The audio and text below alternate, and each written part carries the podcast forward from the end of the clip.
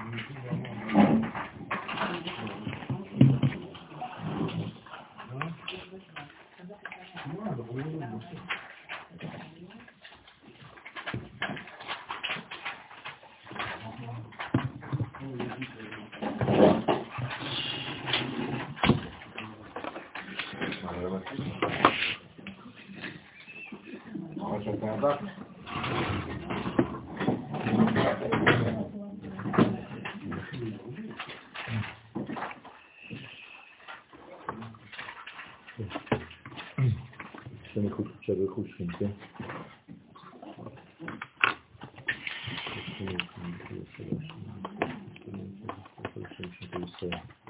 ערב טוב לכולם, אנחנו ממשיכים בתיקון כ"א, תיקון אה, ארוך מדי. אנחנו היום מדברים על אה, בעלי אומנויות. ממשיך הזוהר ואומר, כל בעלי אומנויות הם הצדיקים הבונים ומתקנים את הפרצופים העליונים. משתכחים בתורה שבעל פה. כלומר, עיקר עבודתנו בעולם הזה זה לבנות, לעסוק בתורה שבעל פה. מדוע? כי התורה שבכתב היא בעצם אה, כללית, פוטנציאל. תורה שבעל פה היא הבחירה. היא הפותחת את הגנוז בתורה שבכתב כדי לגלות אותה בעולמנו. לכן עיקר הבניין הוא בניין המלכות. זה הכלי. אנחנו עסוקים בהכשרת הכלים כדי לגלות את האורות. מי שמטפל באורות ולא חושב על הכלים, עושה עבודה הפוכה, בגלל שהוא בעצם אה, מרבה אור במקום שהכלים אינם יכולים להשיג ולהכיל. ולכן חז ושלום ריבוי אור זה שבירה, שבירה של הכלי. לכן הצדיקים האמיתיים הם נמצאים פה ביסוד, ולכן הצדיק כל עניינו זה לגלות את מה שלמעלה במלכות. לכן הוא עוסק בתורה שבעל פה. כי עיקר עבודת האדם בעולם היא לתקן את המלכות, שבה התורה שבעל פה.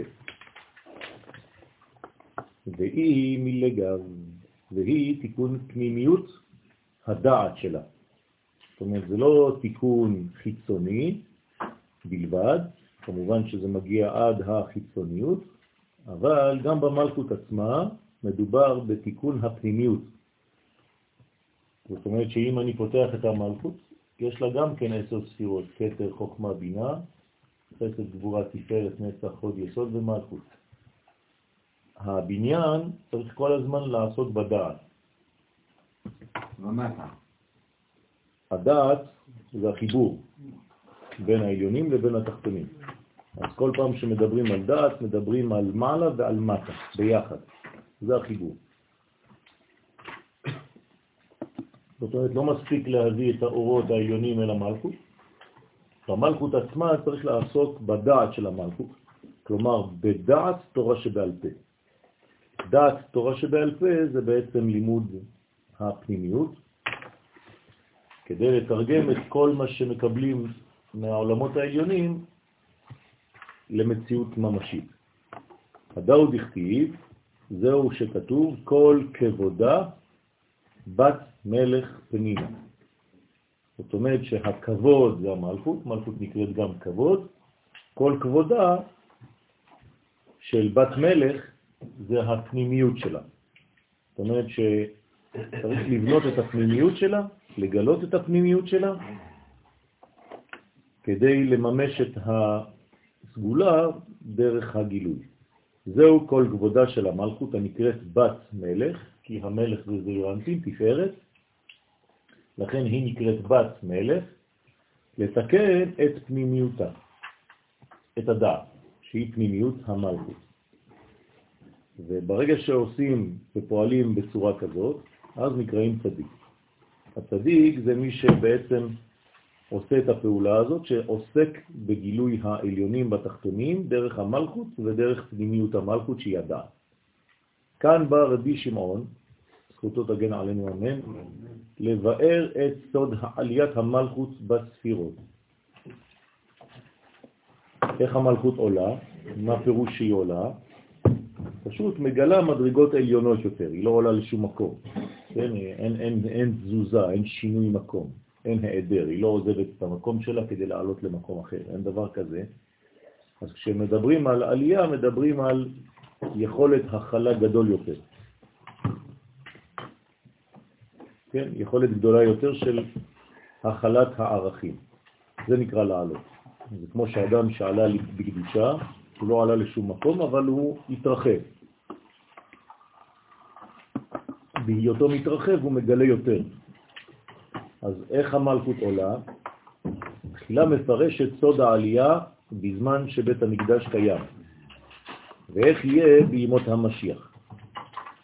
זאת אומרת שלמלכות יש גילויים שונים של קומות שונות.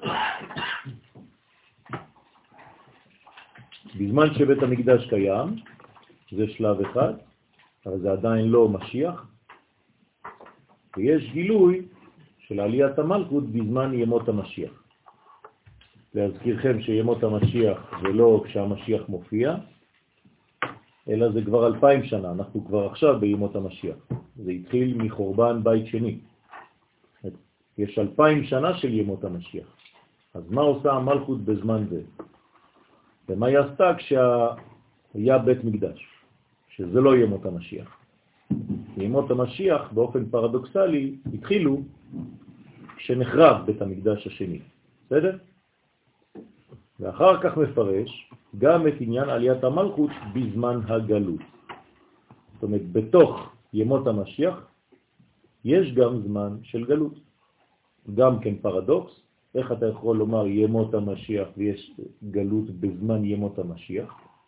כי בעצם זה הבניין זה מה שעם ישראל הולך ללקט בזמן הגלות כדי להוסיף את האורות שהוא איבד, וזוהי היציאה לגלות. לכן גם כן נקרא ימות המשיח.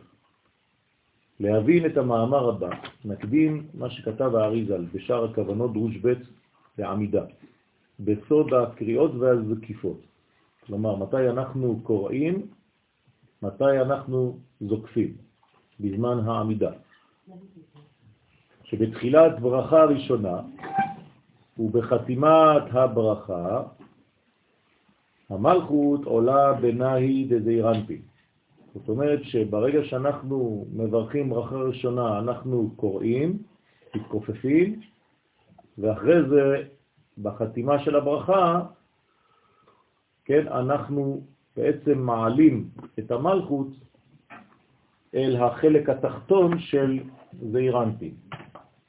המלכות כשהיא עולה, היא לא עולה בקפיצה, היא עולה לאט לאט. אז החלק התחתון של זעירנטין זה נצח, הוד ויסוד. לכאן היא עולה. שוב פעם, מה זה עולה? מסוגלת להכיל את הקומה הזאת בהדרגתיות. לאט לאט היא יכולה לקבל יותר. אז זה מה שקורה בברכה הראשונה ובחתימה של הברכה. אז כל הזוקף, כן, כל הקורא קורא בברוך, וכל הזוקף זוקף בשם.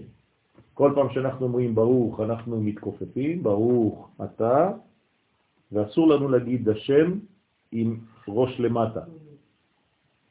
כן, גם כשמתפללים. במיוחד כשאנחנו שליחי ציבור. כל פעם שאנחנו אומרים את השם, אנחנו צריכים להיות בסקיפה. ואז היא בסוד הלכה למשה. מה זאת אומרת הלכה למשה? זה נקרא גם משה ברמז, כל התפארת, ולכן הרגליים שמאפשרות ללכת זה נקרא הלכה למשה. כן, אז מאיפה יש למשה הלכה? מסיני. הלכה למשה מסיני. זאת אומרת שמבינה, בינה נקראת סיני, זאת אומרת שמשה יכול ללכת, ללכת פירושו להביא למלכות את האור, מאיפה יש לו את הכוח הזה? מבינה. אז זה נקרא הלכה למשה מסיני. זה לא שהוא קיבל אינפורמציה כשהוא היה בהר סיני בלבד.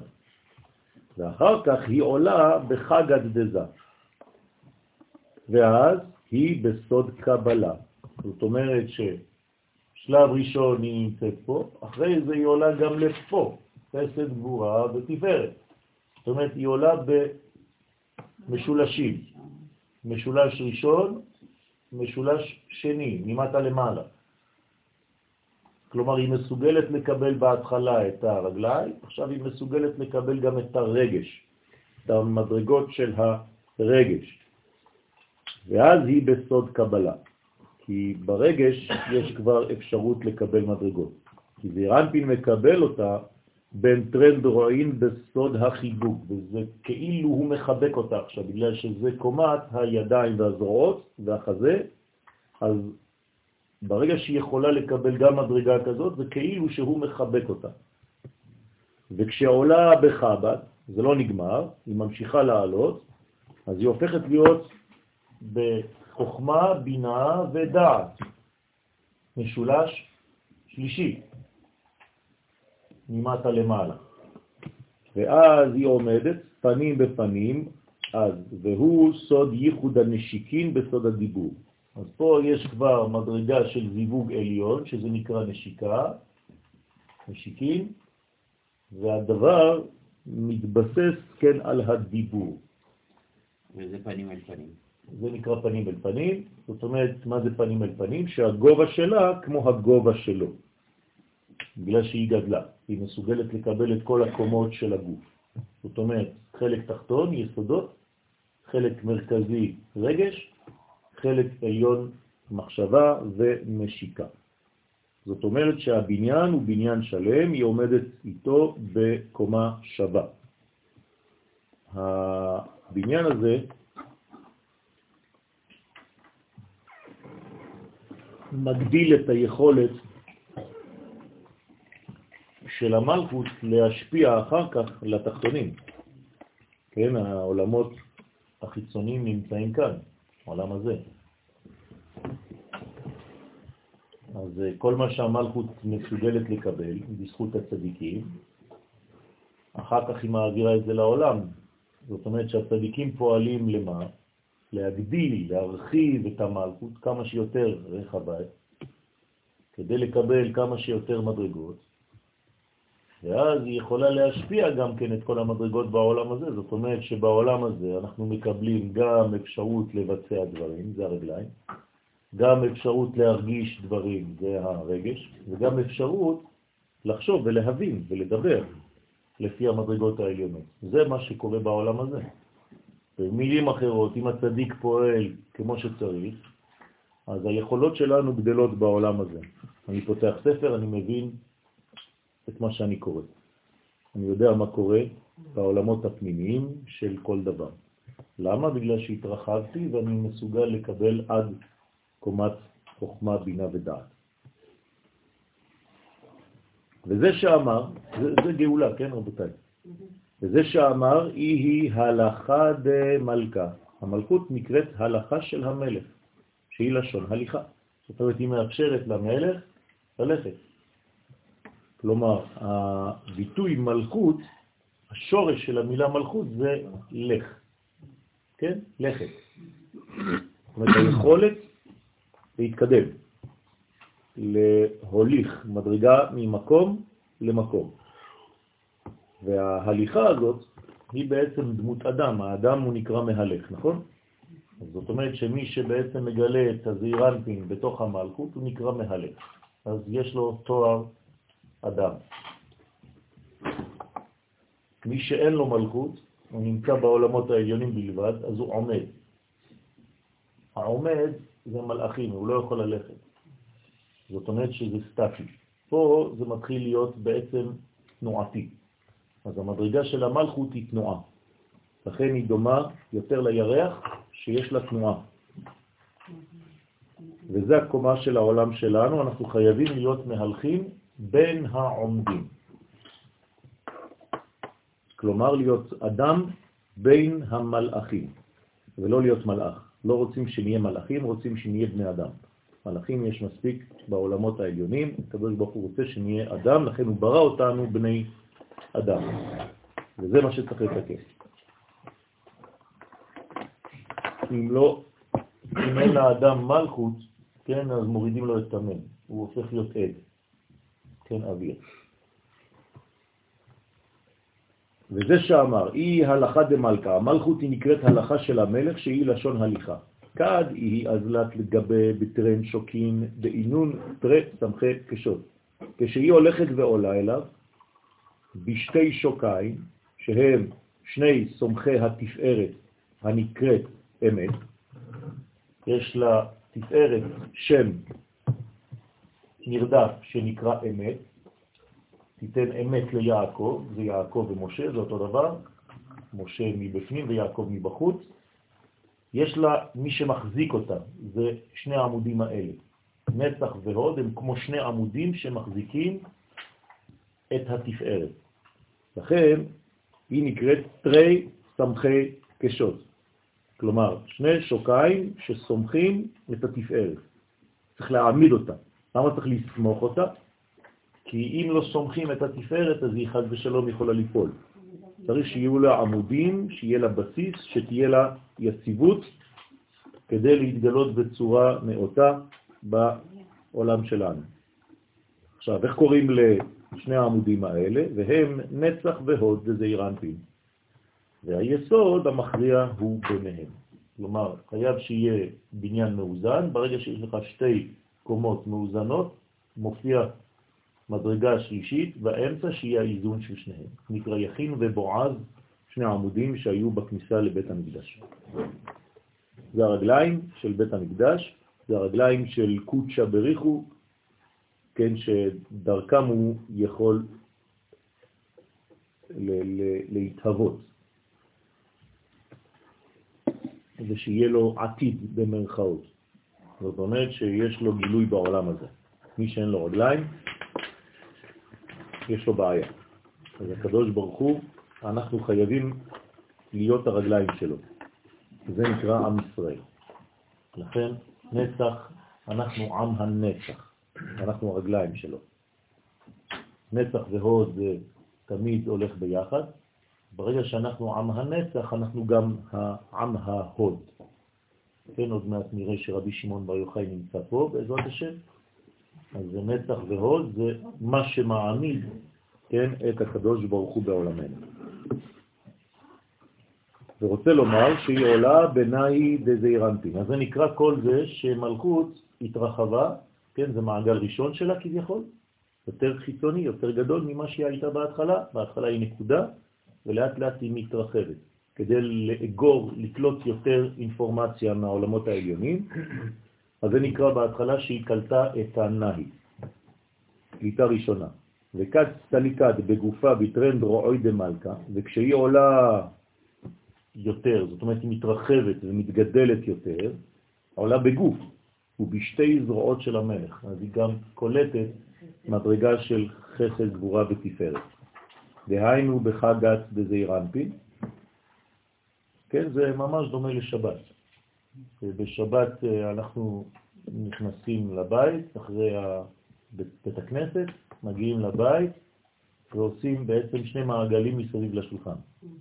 נכון? מעגל ראשון, אחרי זה מעגל שני, מעגל ראשון אנחנו בעצם קולטים את הנהי, מעגל שני אנחנו קולטים את החג. זה מצטמצם, זה לא מתרחב. להפך, זה מתרחב. כן? אם, אם זה היה מצטמצם, אז לא היינו קולטים. אנחנו מתרחבים יותר, הכלי נהיה יותר רחב, אז הוא קולט יותר מדרגות. בסדר? כשמגיעים לבית בשבת, צריך להסתובב מסביב לשולחן, כן? פעמיים.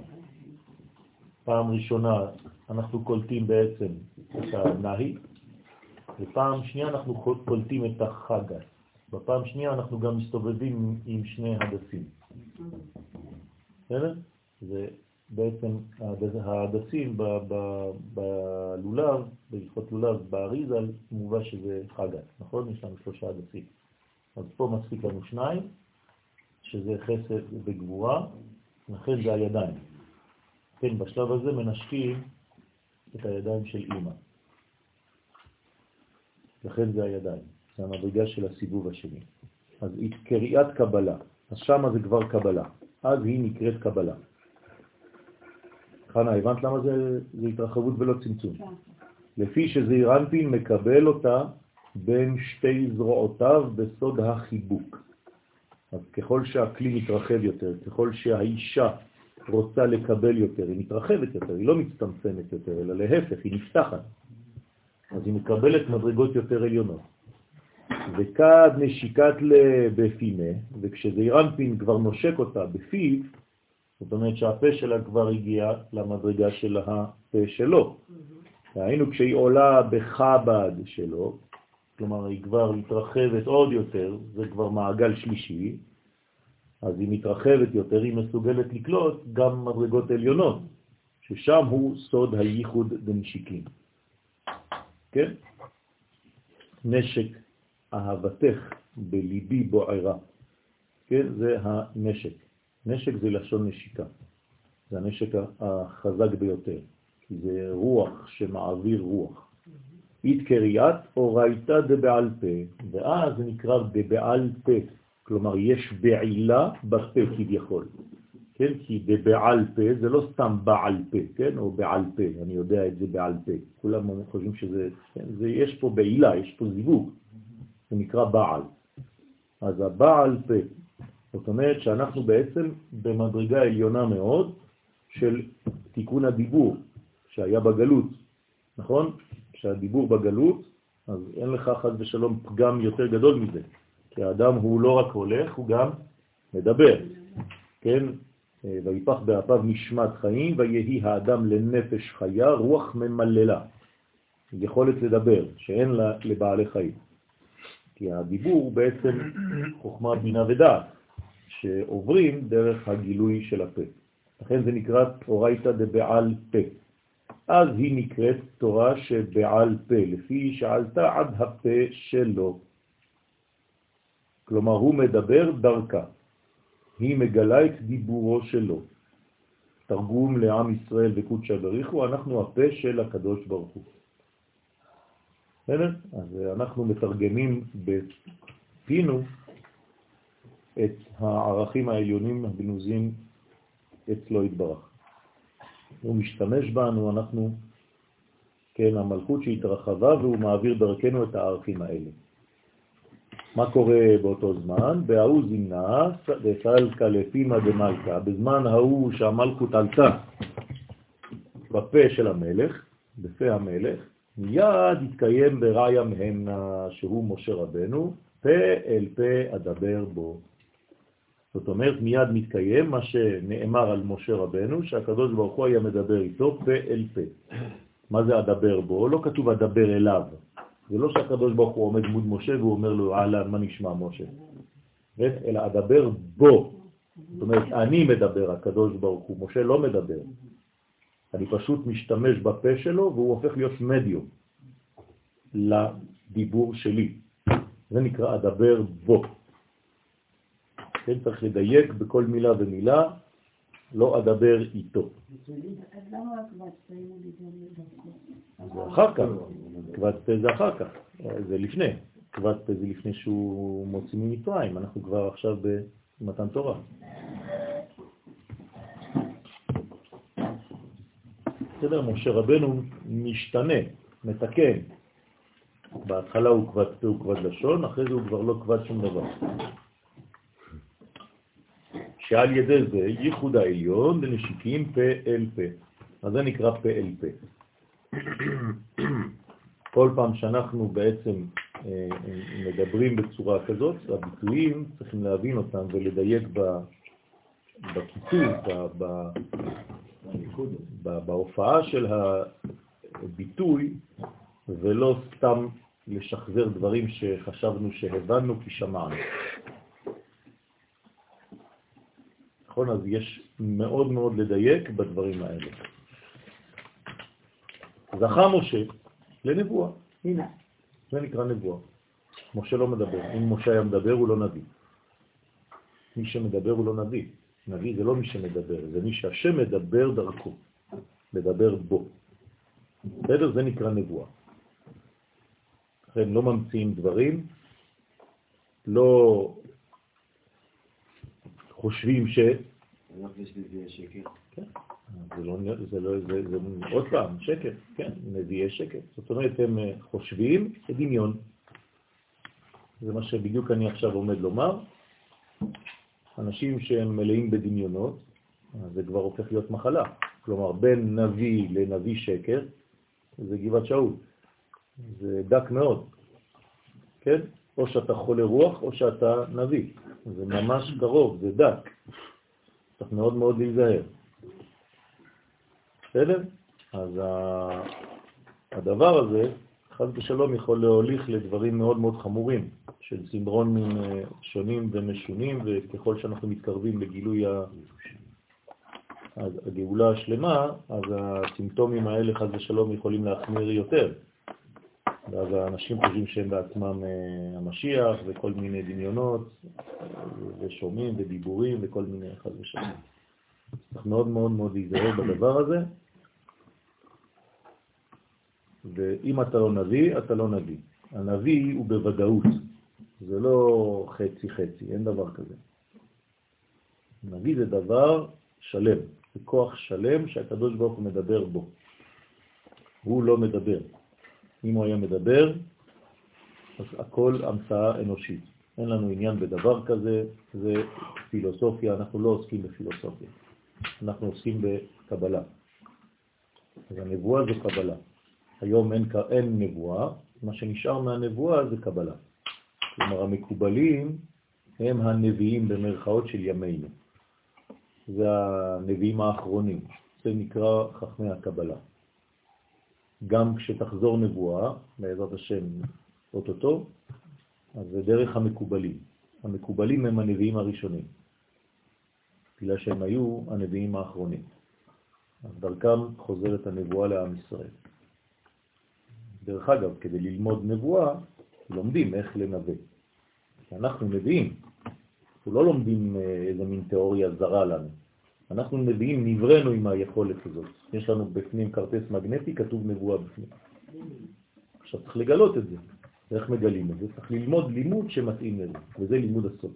לימוד הסוד מרחיב את היכולות שלנו לחזור לטבע האמיתי, כלומר נביאים. כאן חופל רבי שמעון את עניין שלושת הייחודים שהם כינויי הלכה, קבלה, תורה שבעל פה. עוד הפעם. כי באלו השלושה דברים דיבר איך שהיה בזמן שבית המקדש קיים, ואיך שיהיה בימות המשיח. ועתה מדבר מזמן הגלות, שגם אז יש למלכות כל אלו העליות בבחינה קטנה. זאת אומרת שגם בזמן הגלות יש לנו בעצם את כל התופעות הללו רק בקטנות המוחים. את הכל בקטן. אמרנו שמלכות לא יכולה להתקיים בגלות בכלל, כאילו היא לא, כל עוד אין לנו... לא, לא יכולה להתקיים. אם היא לא הייתה מתקיימת, אז לא היה עם ישראל. היא מתקיימת בקטנות, זאת אומרת בחולשה. היא חולה. כן? היא חולת אהבה אני. ואם היא מתקיימת בקטנות, כן. למה אנחנו כביכול, כש... הרי דוד המלך אמר, אני הרי כעובד עבודה זרה. כן. שהוא עזב את ארץ ישראל. שהוא עזב את ארץ ישראל, זאת אומרת שגם הוא לא היה מצווה במצוות. את מדינת ישראל. מצווה, כן, מצווה במצוות וכן הלאה וכן הלאה, שכאילו, כשאתה בחו"ל אתה עושה את זה בכאילו כדי לא לשכוח. כן. זאת אומרת שאין לך פעילות. זה נקרא קטנות. קטנות זה כמו ילד קטן. מניעת השחר. כן. אתה רואה ילד קטן בגן, והוא עושה ככה. והוא חושב שהוא נוהג. בסדר? ותגיד לו, מה יש לך? הוא אומר לך, יש לי משאית. והוא בטוח שיש לו מסעית. הוא מעביר הילוכים והכל. כן? הוא אומר שאין לו דעת? בוודאי. זה דעת של קטנות. זה יכול לעשות לך כל מיני רעשים והכל. דרך אגב, הם, כל היום זה רק רעשים אצל ילדים, נכון? הכל בכאילו. הכל דמיון. אז זה הגלות. כן, אתה עושה קולות,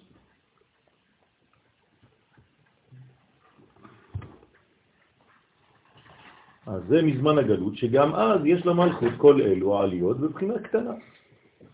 ונקט כאן לשון הלכה וקבלה למשה מסיני. מה זאת אומרת הלכה וקבלה למשה מסיני? אז יש קבלה מצד אחד, יש הלכה מצד אחד. צריך לדעת את ההבדלים פה, זה דק מאוד. כי בגלות עיקר קבלתה היא הגבורות. כלומר, מה אנחנו מקבלים בגלות? גבולות. כלומר, הכל צריך שיהיה ממש מצומצם. למה? אם אנחנו מתרחבים בגלות, מה אנחנו צריכים להיות? זונה. חז ושלום. הרי אם כנסת ישראל מתרחבת בגלות, היא מקבלת מכל האינפורמציה שיש שם. אז מה עושים בגלות? להפך, סוגרים. נכון. זה שלוש, כן? השבועות. השבעתי אתכם בנות ירושלים, שלא תעלו כחומה, שלא תעלו במרד נגד האומות, כלומר צריכים לעלות בהסכם, והשלישי, מה? לא, זה אמרנו, בחומה. כן, זה נקרא בחומה. שלא יעלו. שלא ימרדו, נכון? והדבר השלישי?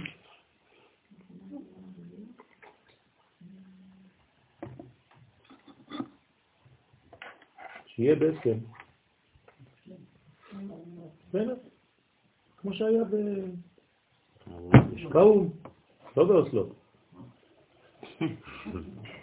חז וקרפ"ש, באום, כן, ב-1948, ה' באייר קיבלנו את זה לפני, בוועדת סן רמו לפני, אחרי זה הייתה הצבעה באום, ואחרי זה קיבלנו קולות מרוב העולם, זאת אומרת שאנחנו כבר לא מפרים את שלוש השבועות. כלומר, אין כבר מה לדאוג. זאת אומרת, עלינו בהסכם של האומות. זאת אומרת שמי שאומר עד היום שאנחנו בעצם לא עשינו את שלושת השבועות, הוא משקר, זה לא נכון. עשינו בדיוק מה שכתוב בגמרא, אז אין לנו שום בעיה. הגאולה שלנו עכשיו היא גאולה אמיתית. וסיני, מספרו 130, ק"ל, כנגד חמישה שמות של הוויה של חמש גבורות. זאת אומרת, כמה גבורות צריך זעיר אנפין לתת למלכות, אתם זוכרים, נכון? חמישה חסדים, חמש גבורות. אז חמש כפול שם הוויה זה 130. אבל אני משקר לכם, כי גבורות זה שם אלוהים, זה לא שם הוויה. אתם לא שואלים שאלות. אתם צריכים להיות כבר חריפים, זה לא כיתה א'. טוב, אז מה קורה? אז אמרנו שזה כאילו, אבל זה בקטנות. כלומר, גם כשאתה נמצא בגלות, אתה חושב שאתה מקבל שמות הוויה. כמו, כן? אבל זה נקרא קטנות. ויש חמש. חמש כפול הוויה, יוצא 130. זה נקרא סיני. ולכן כתוב במסכת שבת, דף פ"ט, עמוד א', שנקרא סיני על שם שירדה ממנו שנאה לאומות העולם. זאת אומרת, באותו רגע ירדה שנאה לישראל. והשנאה הזאת תימשך עד ועד בכלל. כלומר, עד שבעצם יכירו. מה? בגלות אפשר לקבל רק את השם הבעיה. נכון, לא, אבל זה גם שם זה דמיון. כלומר, גם זה, זה, זה, זה מדרגה שהיא לא אמיתית. בסדר? כי, כי אין, אין חיים אמיתיים. זה נקרא קטנות, זה בינתיים. היא לא מתה, כן, היא ישנה, היא נקראת ישנה. אני ישנה וליבי ער. כל דודי דופק. כן, תחזירי כבר. שרומז גם כן על הגבורות שיש בהם אחיזה לחיצונים, הרומז על זמן הגלות. לכן סוגרים ולא פותחים יותר מדי. גן נעול, אחותי, קלה. כי אם זה היה פתוח, אז כל האומות יונקות חז ושלום את כל האינפורמציה שעם ישראל מקבל. זה מה שקורה בעצם דה פקטו כשעם ישראל נמצא בגלות. הם ניזונים מכוח עם ישראל שנמצא שם. לכן אסור לתת את חילנו, את כוחנו, לאומות. אנחנו צריכים לתת את כוחנו לעם ישראל, בארץ ישראל, במדינת ישראל. כל אחד שיש לו פוטנציאל גדול צריך לעלות לארץ ולעשות את זה מפה ולא משם.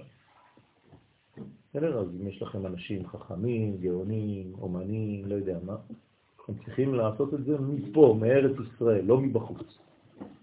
כלומר, אתה רוצה להיות, להיות פילוסוף, תבוא להיות פילוסוף ישראלי. אתה רוצה להיות אה, אומן, תהיה אומן ישראלי. אתה רוצה להיות, אה, לא יודע מה, מהנדס, תהיה מהנדס ישראלי. וכן בכל התחומים. לא ייתכן שקוראים לך לוי או כהן או לא יודע מה, ואתה גר בניו יורק ומשם אתה מתפרסם בעולם. אבל שם משלמים יותר. נכון, תלוי באיזה תשלום אתה מדבר. אם זה תשלום של כסף, אז אנחנו לא מדברים על אותו תשלום, אז לא ככה נראה מי שמצליח בחייו. להצליח בחיים זה להיות קשר בעם ישראל. אם לא חבל כל הזמן הזה, זה עוד פעם חזרה בגלגולים.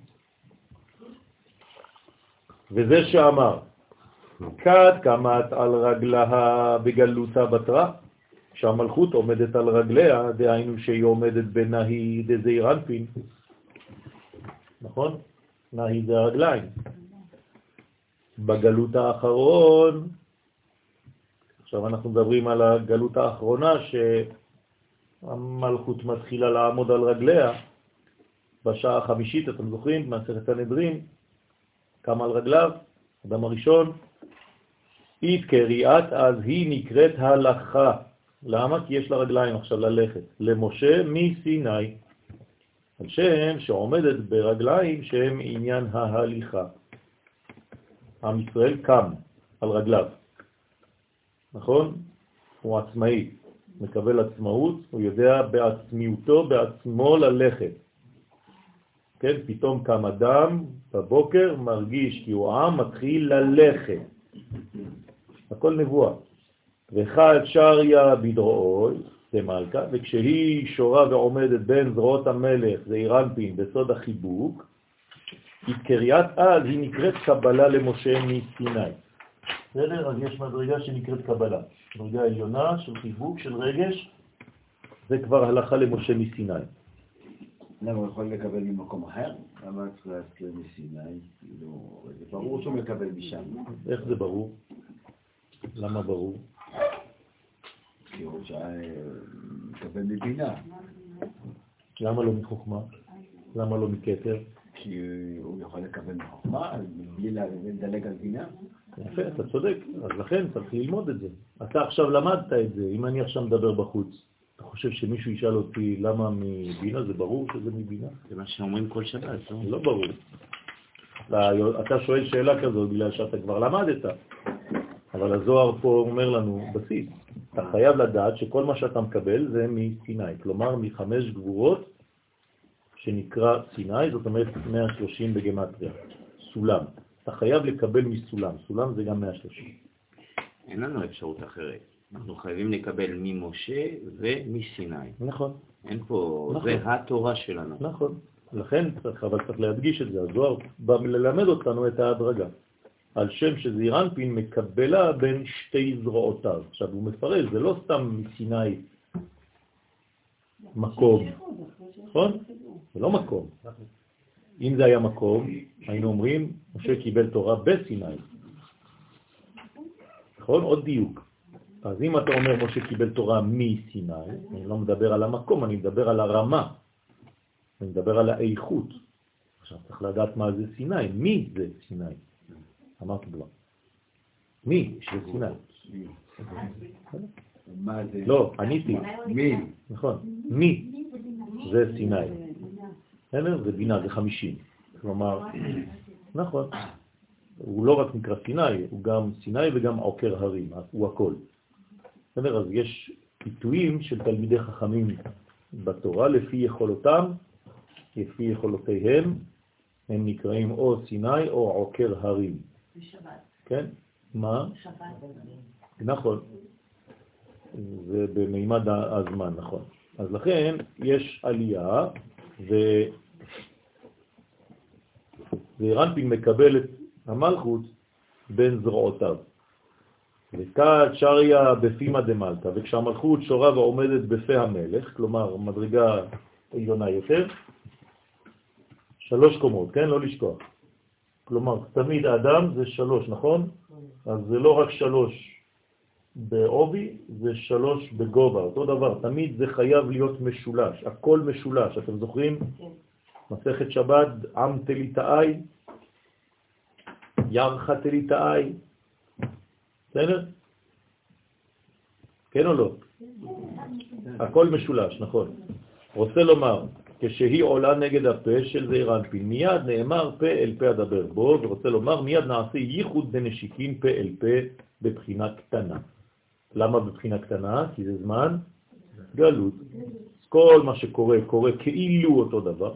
הילד הקטן יש לו אותו עולם, כמו ילד גדול, כמו בן אדם בוגר, אבל זה הכל בקטנות.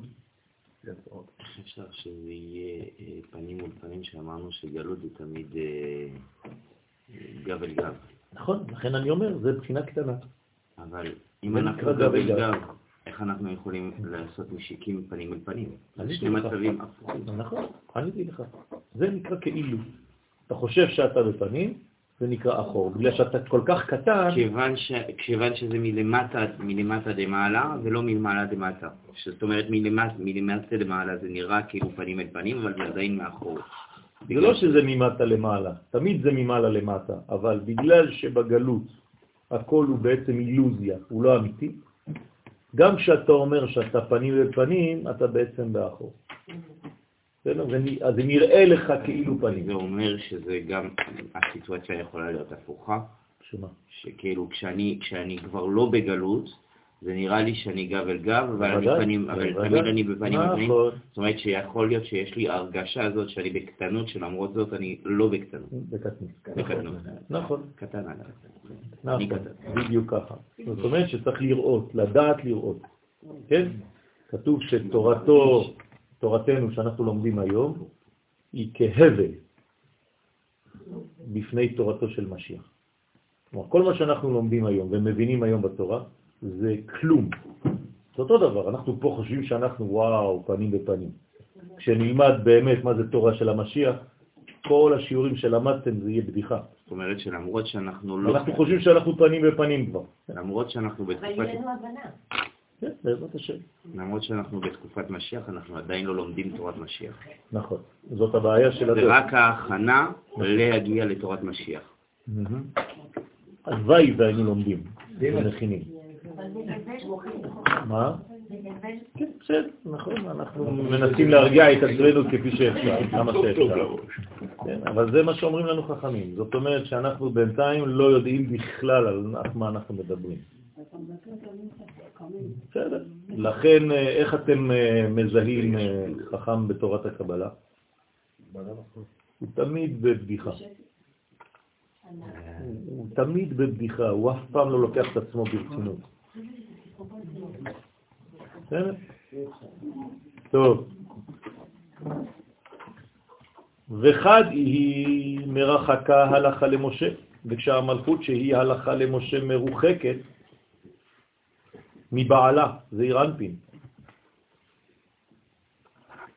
שאינה עולה אפילו בנאי, כלומר אין אפילו את הקטע הראשון, אין שום חיבור חז ושלום. אז שכינתה היא ריב לשם לטאטה, אז השכינה היא מריבה עם השם למטה, זה כאילו שהם רבו, כן, יש כאן מריבה ביניהם, חז ושלום. במילים אחרות יש פה ניתוק, זה כאילו היא נידה. נכון? היא במצב נידוי, כן? נעה ונדה. וואלו, נדה, כן? מה? כן, לא, אבל... אבל- כן או לא? לא, מה, כן, לא, אבל זה גם וגם. מה? גם כן וגם לא. מה? אה, הניתוק הזה הוא לצורך משהו. לא, אנחנו לא מדברים, זה תמיד לצורך לא. משהו. כאילו, אתה אומר כאילו משהו כאילו מאוד אה, קשה, כאילו. אני לא אומר, זאת מציאות. ניתוק בין שמיים וארץ. כאילו. נכון. אה, אין מצב שיהיה ניתוק. יש. תמיד יהיה משהו שמקשר אולי נימה קטנה. זה לא- קשר אמיתי. אוקיי. זה לא, זה לא ככה. זה לא עובד ככה. זה כאילו אתה אומר לי, אה, הם לא מגורשים, הם לא גרושים, אבל הם אה, חיים באותו בית, אף אחד לא מדבר עם אף אחד. יש קשר, מדי פעם הוא נוגע בה בלי כוונה. זה חיים זה? אס.אם.אס. כן, אס.אם.אס. אס.אם.אס זה אותיות סמ"ם, כן? תיזהר. רגע, אבל ניתוק אפילו אין כבר אחור ואחור אין כלום. בניתוק יש מצב של אחור באחור, תמידי. אבל עדיין זה לא ניתוק מוחלט. נכון, אבל זה ניתוק. אין אפשרות זה לא חיבור. בדיבור. כלומר, אנחנו לא... זה לא חיבור אידיאלי. לא, זה, זה, זה ממש רחוק מ- בכלל, כן, מהמילה חיבור. אבל לא לא, כשאני. מ- מ- מקבל את המילה ניתוק, אצלי זה ניתוק, איך אתה אומר בסוף? וואלו. אין דבר כזה. ניתוק זה כלום. כן, אין דבר כזה. מה זה כלום? לא, זה משהו. תגיד לי, כשאתה כועס על מישהו, אם אני כועס על מישהו זה כבר אני בחיבור. נכון, איתו. זה בדיוק מה שאני אומר. אתה בחיבור דרך הכעס, אבל זה לא חיבור. חיבור שלילי. גם אומות העולם היום הם בחיבור עם עם ישראל, נכון? כל יום הם מצביעים נגדנו באו"ם. חיבור שלילי. אם אתה דוגל בחיבור כאלה, זה זה קטסטרופה, כן? אנחנו צריכים חיבור בצורה חיובית, לא שלילית כזאת. לכן, ואחד היא מרחקה הלכה למשה, כשהמלכות שהיא הלכה למשה מרוחקת מבעלה, שאינה עולה אפילו ביניים, אז שכינתה היא ריב לשם, אז זה הופך להיות מריבה חז ושלום למטה. זה לא סתם מילים, הזוהר פה אומר מילים קשות, מריבה. רוצה לומר שהיא מתרעמת. מי מתלונן? היא. היא. על מה היא מתרעמת? על שאין לה ייחוד אפילו למטה ביניים. כלומר, היא אומרת לו, אתה עזבת אותי בצורה טוטלית, אין אפילו חיבור תחתון. מה זה חיבור תחתון? מילא אין לך רגש אליי, מילא אתה לא מנשק אותי, אבל אפילו למטה אין כלום. כן? וחד לאו הוא בדרועוי קבלה. וכשזעיר אנפין לא מקבל אותה בין שתי זרועותיו, זה החיבור האמצעי, היא היא ריב לעילה, זה הופך להיות מריבה קצת יותר אה, פנימית, היא יותר עליונה, היא מריבה למעלה, על היעדר הייחוד שלה למעלה, בחגת. כלומר, יש ביניהם קשר למטה, אבל היא מרגישה שזה, שזה בלי רגש. בסדר? יש, אתם מכירים אה, סיטואציות כאלה? בסדר, אז אה, אני לא מדבר באוויר, בסדר? וכשהוא בגינדה, ובשביל שהמלכות מרוחקת מבעלה, נאמר, שמעו הרים את ריב השם. הוא מפרש שהרים אילן תלת אבהן, זה נקרא הרים. אברהם, יצחק ויעקב נקראים שלושה הרים. כן? אז מה הם אומרים? שמעו הרים, כאילו לוקחים אותם כעדים. תשמעו, שמעו, בכוח, אנחנו אני מבקש ממך, אני דורש ממך, שמעו הרים את ריב השם. אילן תלת אבהן, אלו הם שלושה אבות שהם חסד גבורה תפארת. למה דווקא הם?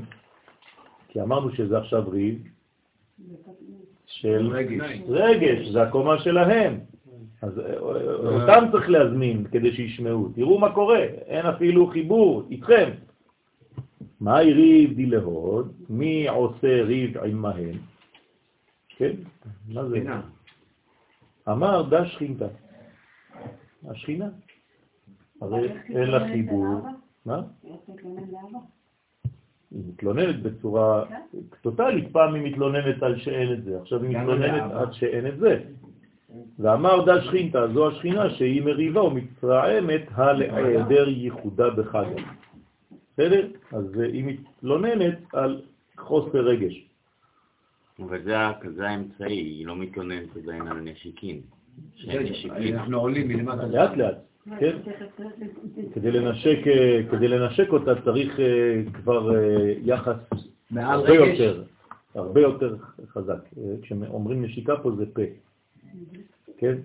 כלומר, אנחנו חושבים שהחיבור למטה הוא הכי חשוב. זה לא נכון. החיבור, החיבור למעלה הוא הכי חשוב. כן? כמו שחז ושלום ידוע, הדבר שאישה זונה לא מנשקים.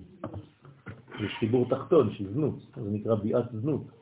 אבל ברגע שיש גם חיבוק וגם נשיקה, זה כבר אהבה, זה משהו אחר. אז פה לאט לאט זה עולה. ובהיפוך הדוון ריב, אי הוא רבי. כלומר, אם אתה הופך את האותיות של ריב, זה הופך להיות רבי. מה אכפת לי? יפה, אז מה? רוצה לומר, כשנמתקו המריבות, הריבות, הריבים והדינים מן המלכות, היא נעשית רבנית ושלטנית. ומה הרווחנו? לאט לאט, לאט לאט, כן? דאי רבי מארץ ישראל. זאת אומרת, זה הופך להיות רבי. אומר הזוהר, כלל. כל פעם שאתה אומר רבי, זה רק רב שבארץ ישראל, מארץ ישראל. בסדר? זה הכלל בזוהר. כלומר, אי אפשר לקרוא רבי לרב שהוא לא מארץ ישראל. מה? לא. כאן זה רבי, זאת אומרת שהוא בעצם הפך את הריב, כלומר את הניתוק, לרבי, לקשר. זאת אומרת שאם הוא הפך את הניתוק לקשר, זאת אומרת שהוא עכשיו חזר לארץ, כי רק מהארץ אפשר לעשות, לעשות את זה. כלומר, הזוהר עכשיו, אם לא הבנו טוב, בארץ ישראל קוראים לחכמים רבי. לפי ששם היא מקבלת גם את הערות עשר אותיות בשם הוויה באלפין. כן, כלומר, הוויה באלפין זה שם מה, נכון? יש שם עשר אותיות, ורק משם, כן, המלכות מקבלת את כל ההערות האלה, ולכן זה הופך להיות רבי. ואמר, ועימה היא שכינתה ריב. מעין זה, זה רנפין, כשאינו מאיר בשכינה, היא מריבה עימו, מריבוי דינים שבה. כלומר, ככל שאין חיבור, יש יותר מריבות. אז אתה צריך להפוך את הריב לרבי. איך אתה הופך את הריב לרבי? על ידי שאתה מביא את כל המנגנון לבניין של ארץ ישראל. זאת אומרת שאתה בעצם מעביר לה את כל הבניין במרכאות אתם נמצאים בגלות ביחס, היחס הוא גלותי. אתה צריך להפוך את היחס לגאולי. אז כשאני מרגיש, הרי אנחנו מדברים על קומת הרגש, שאני מרגיש שהיחס הוא יותר עם גבורות דומיננטיות, אז אני יודע שהוא לא כל כך... אה, הוא לא טוב. כן. אתה צריך להגביר את החסדים על הגבורות. עכשיו, איך מגבירים את החסדים על הגבורות? הגבר צריך להופיע. כי הגבר הוא חסדים. אם אתה נותן לאישה בעצם לשלוט, היא תשלוט עם גבורות. אתה צריך לשלוט בבית, הבית צריך להיות יותר בחסדים מאשר בגבורות. לכן צריך לתת כל הזמן מקום, גם הגבר צריך לדעת את זה, אם הוא לא כן. מבין את זה, אז גם הוא עושה בלגן. כל זה זה בניין. זאת אומרת שהגבר צריך להביא חסדים לבית, למסק את האישה. בסדר, אני לא נכנס לכל הפרטים, זה הרבה דברים, כן? הוא בעצם מעביר ללובן. זה, זה המיתוק שלו. הוא צריך לעשות את זה בבית. הבית צריך להיות יותר בחסדים מאשר בגבורות. אם אתה רואה שהבית יותר בגבורות, זאת אומרת שאתה לא עושה כלום, אתה נעלם יותר מדי. אתה צריך קצת יותר להופיע בבית.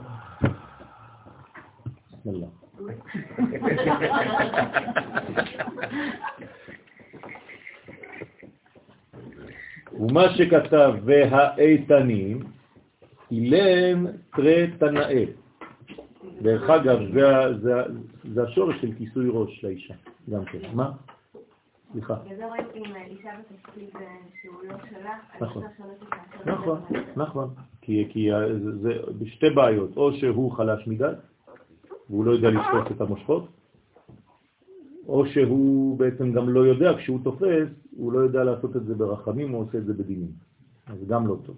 או שהיא השתלטנית מדי והיא רוצה לאכול אותו, גם עוד בעיה, וכו' וכו'. הכל צריך להיות מאוזן. זה מאוד מאוד דק, כל הדברים האלה. לכן האיתנים, תנאים, כן, עכשיו, אילן תרי תנאי, אלו הם שני תנאים. או תנאים, ששורשם בנצח והוד, בזעיר אנפין, שהם שני עמודים איתנים. זאת אומרת שבעצם ירדנו. אנחנו בנצח והוד, זה נקרא איתנים. כן, וישוב הים לפנות בוקר לאיתנו, זאת אומרת שהוא בעצם קיבל נהי. ורמז הדבר, כי איתנים בהיפוך אדוון תנאים. זאת אומרת, מאיפה התנאים? מי זה תנאים? מי שכתבו את מי? זה? אנשים שנמצאים במדרגות של נצח ועוד? את מה הם כתבו התנאים? את המשנה, נכון? אז הם בנצח והוד. עכשיו, למדנו כבר במקום אחר, שמי נמצא בנצח והוד? גם הנביאים. זאת אומרת שהתנאים היה בהם גם כן. נבואה. זאת אומרת שהיו שם מלא נביאים בין התנאים. אוקיי? ומה שכתב, מוסדי, כשאני אומר היו נביאים, זאת אומרת שהם גילו, כן, את הפוטנציאל, כי כולנו נביאים. אבל הם התנבאו, אנחנו לא, לא גילינו עדיין. הם התנבאו כאילו, כן. הם מישרו את היכולת שלהם. נכון.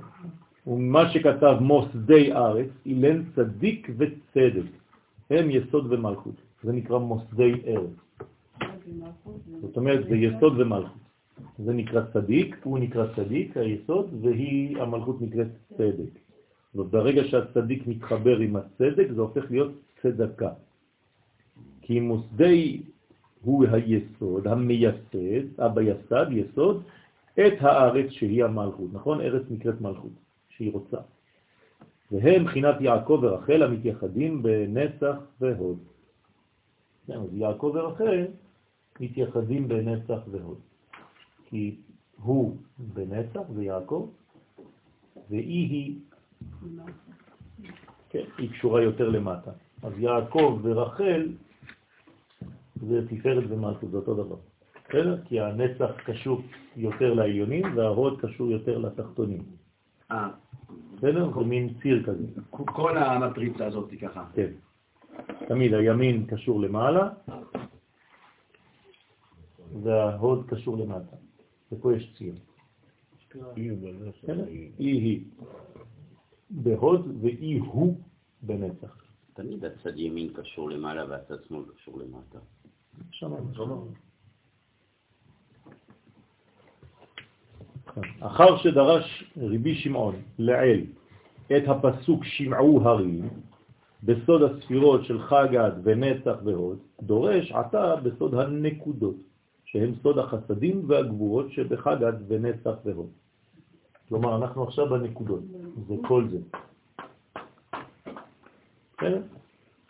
הנה מבואר לעיל בהקדמה, כי תשע נקודות שורשם בתשע ספירות, אתם זוכרים, נכון? למדנו את ה... כן? קמ"ט בכתר, כן? אנחנו עושים עכשיו. חזרה. גדול. קמ"ט, קמ"ט, זה בכתר, קמ"ט. כן, זה האור. כן. פתח בחוכמה, תראה בבינה, סגול בחסד, שווה בגבורה, חולם בתפארת, חיריק בנצח, קובוץ בהוד, שורוק ביסוד.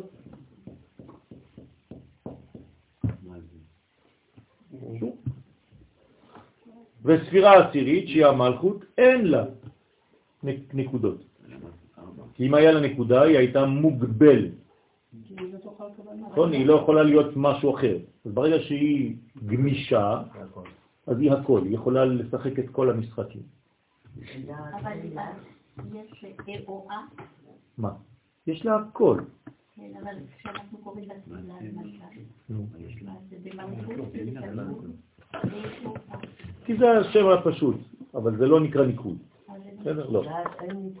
מה? לא. דעת זה כמו יסוד, זה אותו דבר, זה שורוק. זה קשר, שורוק זה אותיות קשר. כי היא כלולה מכל הנקודות. הנה. למה אין לה ניקוד? בגלל שהיא כלולה מכולם, וכלולה מכל תשע ספירות, כי היא עשירית, נכון? כלומר צריך עשר, אז התשע ממלאים אותה. והנה בדרושים שלפנינו, לפעמים לצורך הרמז מבאר את הנקודות בדרך השאלה וכינוי, גם באופן אחר. זכור היטב כלל זה. אוקיי, אז ניפגש כנראה בעזרת השם במשך השיעור בכל מיני דברים שאנחנו צריכים לזכור את הכללים האלה. זה צריך ללמוד בעל פה, נכון? איפה עומדת כל ספירה. כלומר, כל פעם שאתם רואים ניקוד, בצורה כזאת או אחרת, אתם צריכים לדעת שהם רומזים לכם שאתם בעולם כזה או אחר. שיש השפעה משם. נכון. וגם בשמות? מה? גם בשמות, כן, בוודאי. בתפילות. בוודאי. תראה, אם אני אומר לך שם ואני לא אומר לך שם אחר, אני אומר לך דברים ברמז ברור, לא? כן, אבל אתה יכול לעבד אותו בלי לדעת ובלי לשים לב ובלי... זה משהו אחר. אבל זה מה שמתכוונים לומר. כלומר, כשהתורה מתכוונת לומר לי משהו, היא מתכוונת למה שהיא אומרת, נכון? כן, כן.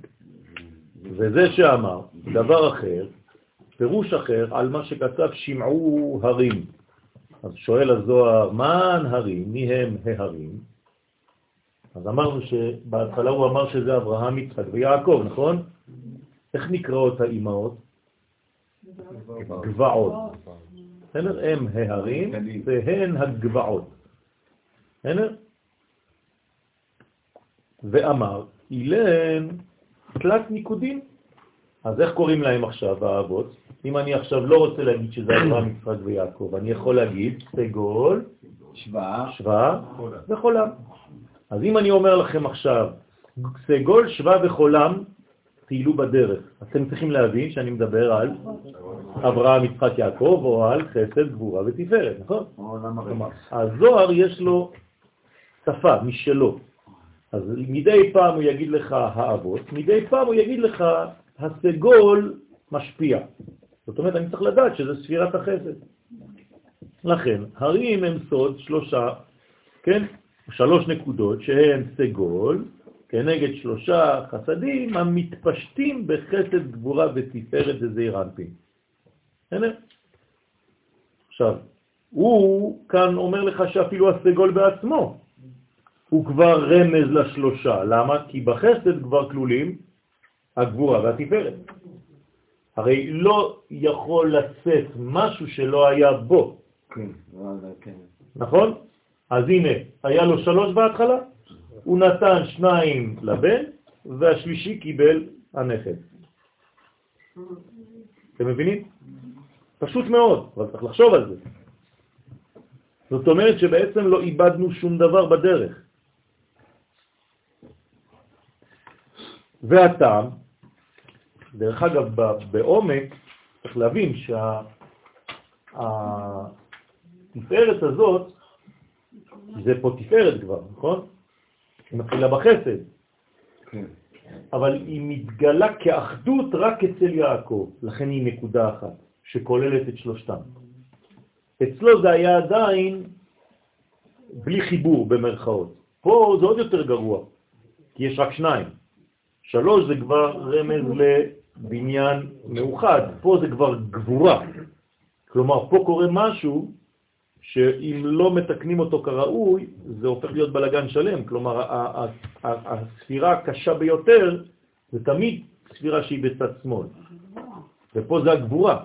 זאת אומרת שיצחק זה בעצם תיקון גדול מאוד, זה החיים שלו. כדי להתעלות ולעשות את הבניין ולהביא את התפארת בסופו של דבר לגלות את האחד, שיצא מבין שלושה. משלושה יוצא אחד. והטעם שמייחס את נקודת סגול אל החסדים, אז למה סגול זה חסדים? כן, כי נקודת סגול היא בספירת חסד, נכון? מה שכתב, והאיתנים אילן טרן נקודים באינון צרה.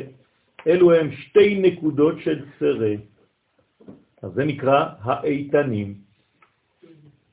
אז אמרנו שבהתחלה זה נקרא הרים, ועכשיו הוא קורא להם איתנים. מה זה איתן בעברית? חזק. אז זה בעצם רמז לאיזו ספירה? גבורה. הגבורה צריכה להיות חזקה, גיבור. כלומר, יצחק נעזר בגבורה. זאת אומרת שמתגלה כאן גבורה. כל מקום שנאמר שם בעצם גבורה, אז זה גם כן אה, בא בצרה, זה לא פשוט, צרות. כן, צרה זה לשון צרות. מצרים, צריך לצאת מהצרת, כדי להגיע לתפארת, לתרפיה. מה? אותו דבר. בינה זה גבורה, זה אותו דבר, זה צד שמאל, זה מה שאני מסביר. בסדר? פה אנחנו מתחילים קצת תיקון, כי זה כבר שלוש נקודות. אבל עוד לא הגענו לזה, בסדר?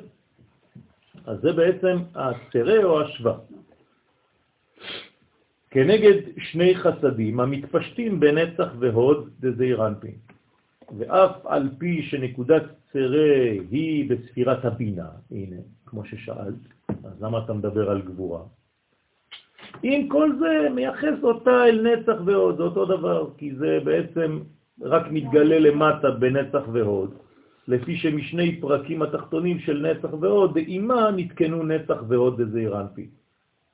במילים אחרות, בלי לסבך לכם את הראש, יש פה רגליים של הבינה, אז מנצח והוד שלה, כלומר מהפרקים התחתונים, הרי יש שלושה פרקים ברגליים, אז מהפרק התחתון ומהפרק התחתון של אימא התגלו נצח והוד בזעיר אנפין. בסדר?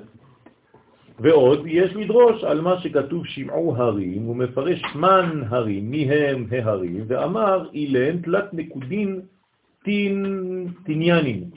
אלו הם שלוש נקודות השניות. מה זה השניות? כי סגול הוא שלוש נקודות ראשונות, דהיינו שורק, שהם נקודות שורק הנקראת קובוץ. אז אותו דבר פה, כן? שיש בה גם כן שלוש נקודות, ועכשיו מה שאמרתי לכם, אנחנו כבר בהוד, והם כנגד שלוש גבורות המתפשטות בחגת דזעיר אנפין. אז פה למרות שיש שלוש, שזה אמור להיות כבר תפארת, בכל זאת זה גבורות שמתפשטות בחסד גבורת תפארת דזעיר אנפין. והטעם שמייחס את נקודת השורוק אל הגבורות, הרי שורוק זה צדיק פה, זה יסוד, על שם הכתוב כי אויביך שרקו. כן? וירחקו שם, ויחרקו שם. זאת אומרת שיש בשריקה צד של גבורה, ולכן בגאולה נאמר, מה נאמר בקשר לגאולה? שהקדוש ברוך הוא איך הוא עושה את הגאולה? דרך? דרך שריקה. כן. יש שריקה להם, יתקבצו, יחזרו, ישובו. אז מה זה אש ריקה להם? שהקדוש ברוך הוא בעצם עושה לנו מהלך הפוך. מה זה שריקה? זה שין, רש, קוף, כלומר אנחנו חוזרים לאלף, במקום א' קוף רש שין ת', זה הפוך, זאת אומרת שהגאולה באה בעצם ממטה למעלה. מה זה ממטה למעלה? מחיצוניות לפנימיות. קודם כל בונים כבישים ומדינה, ואחרי זה מגלים את התוכן הפנימי. בסדר? נכון. נכון. זאת אומרת שזה שלב ראשון. שריקת רק הקריאה. נכון. טוב שאת זוכרת את הדבר הזה, יפה. למה זה לא סיווג אבל? נכון. בגלל ש... אם אתה שורק, כן. ואני קולט את זה, כבר יש סיווג. לא, זה קריאה. זיווג זה, זה לא... זה אבל אבל זה דרך ה-voice, דרך ה...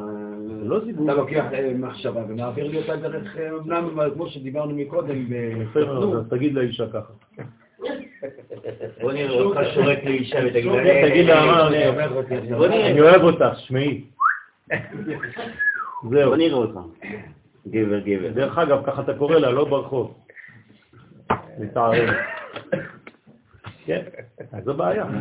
האישה לא תסתפק בזה, נכון? אז צריך, זה רק הזמנה. אחרי זה צריך אה, חיבור אמיתי. כן.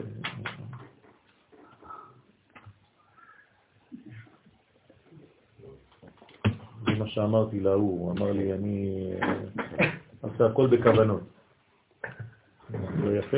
למה אתה לא עובד בכוונה? למה אתה לא אוכל בכוונה? הבאת ילדים בכוונה? אז הוא מסתכל עליי. ולמה אתה בוחר את הכוונות? פה אתה עושה כוונות ופה לא? הרי אין דבר מתכוון כזה. לכוונות של הרובה. כן, כן. וגם כי נקודת השורוק היא בספירת הוד, שהיא בצד הגבורה, ואיתנים אינון טרן נקודים תניאנים באינון שבט. אלו הם שתי נקודות השניות שהן שבש בגבורה, יצרה היא שתי נקודות ראשונות. אז אותו דבר, ראשונות או שניות, זה תמיד אה, צריך להיות גמיש ולהבין שיש פה השתכללות של הדברים. כנגד שתי גבורות המתפשטות בנצח והוד וזעיר אנפין. זאת אומרת, כמה, כמה בעצם אה, מדרגות יש לי בכל זה? אה? כל פעם זה שלוש. כמה מדרגות יש לי? בדרך כלל שלוש. כל פעם זה שלוש, שלוש ועוד שלוש ועוד שלוש. שלוש זה מדרגה. כמה זה? 16. נכון? זה ו' וי'. כמה זה? 6. כמה זה? 20. כמה זה? כמה יש? 30. כל נקודה זה 10. כמה זה? 10. אבל פה זה 20. פה לפני. 10. כמה יש פה? 10. כמה יש פה? 30. ו... צדיק עשינו כבר, לא? לא. עשינו. עשינו, זהו. מה עשינו? עשר אז עוד עשר.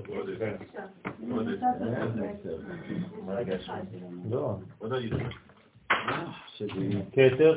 כתר חוכמה, בינה, חסד, גבורה, תפארת, נצח, הוד. אז יסוד עוד עשר. עונה לנייר. בסדר? כמה יש לנו בכל זה? 10, 20, 30, 80, 60, 70, 80, 70, 80, אה? 156. 152? 150, 150. אז מה זה 152? קנאביס. קנאביס. קנאביס. קנאביס. שעה כזאת לא עובד להיות... אה? 152, מה זה 152? חפשו. איפה, איפה? זה כל הנקודות. אין יותר מזה. בנק, בנק, בנק, מה? בנק, בנק. יפה, יפה, את מתקרבת. זאת אומרת, מה זה נקב? יפה. זה נקרא נקבים נקבים. חלולים חלולים. כלומר, זה הנקבה. זה הבניין שמאפשר בעצם, מה זה לנקוב בעברית? לא רק לעשות חור, לא, לציין. לסיים. לנקוב בשם. בסדר? זאת אומרת שאני בעצם,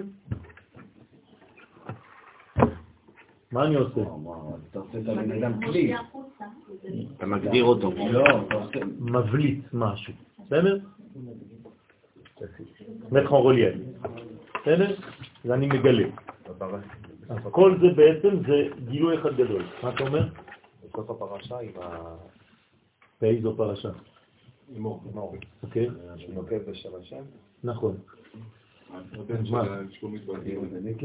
זה לא, זה לא נוקב בשם השם.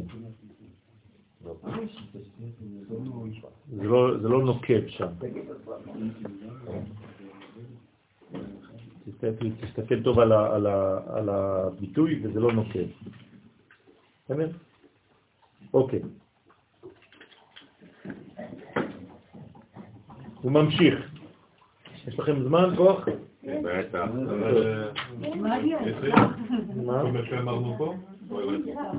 מה? לא הבנת? אם הבנת שלא לא הבנת? זה טוב מאוד. לא, לא. לא הבנת כלום עם כל מה שאמרנו מתחילת השיעור. לא, לא מהנקודות. מה לא הבנת? תסביר לי מה לא הבנת, שאני אדע לעזור, אם אפשר. מה לא הבנת? הבנת שלכל ספירה יש ניקוד? יש ניקוד. אוקיי, הבנת את זה? כן. אוקיי, אז מה לא הבנת? אז למה להגיד את זה? למה להגיד את זה עכשיו? כי פשוט מאוד, כל הספירות זה בשביל מה? להגיע לאיפה? למלכות, נכון? לגילוי. לא אכפת לי שזה שווה זה וזה וזה וזה. כל זה זה רק כדי להופיע את האינסוף בעולם הזה. אז אם לא הגעתי לנוקבה, זה נוקבה. זאת אומרת, אם אני פשוט מוסיף לה את הה שהיא בעצמה ה', זה נקבה. זהו. כל זה צריך להתגלות בנקבה, אם לא, לא עשיתי כלום. זה נקרא נוקב בשם. בסדר? אז לכן אני סתם, לא כתוב פה, אבל הוספתי לכם עוד משהו, לדעת כמה זה יוצא בסך הכל כל הנקודות. בסדר? זאת אומרת, אם אני מוסיף או גורע, זה כבר לא נקבה. נכון. אז מה כתוב?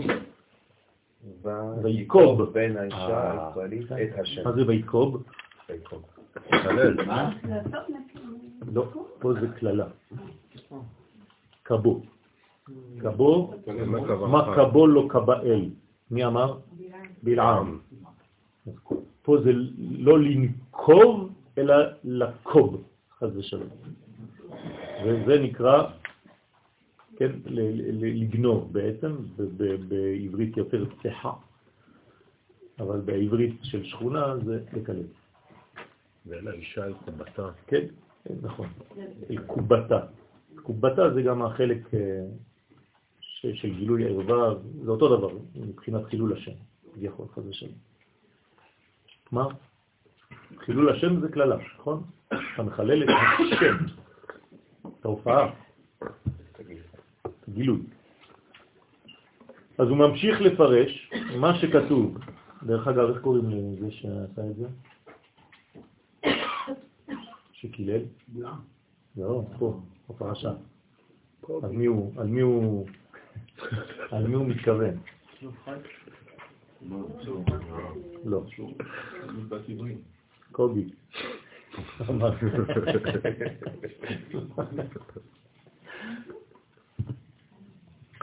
בצרפתית כלב זה נקרא קבו.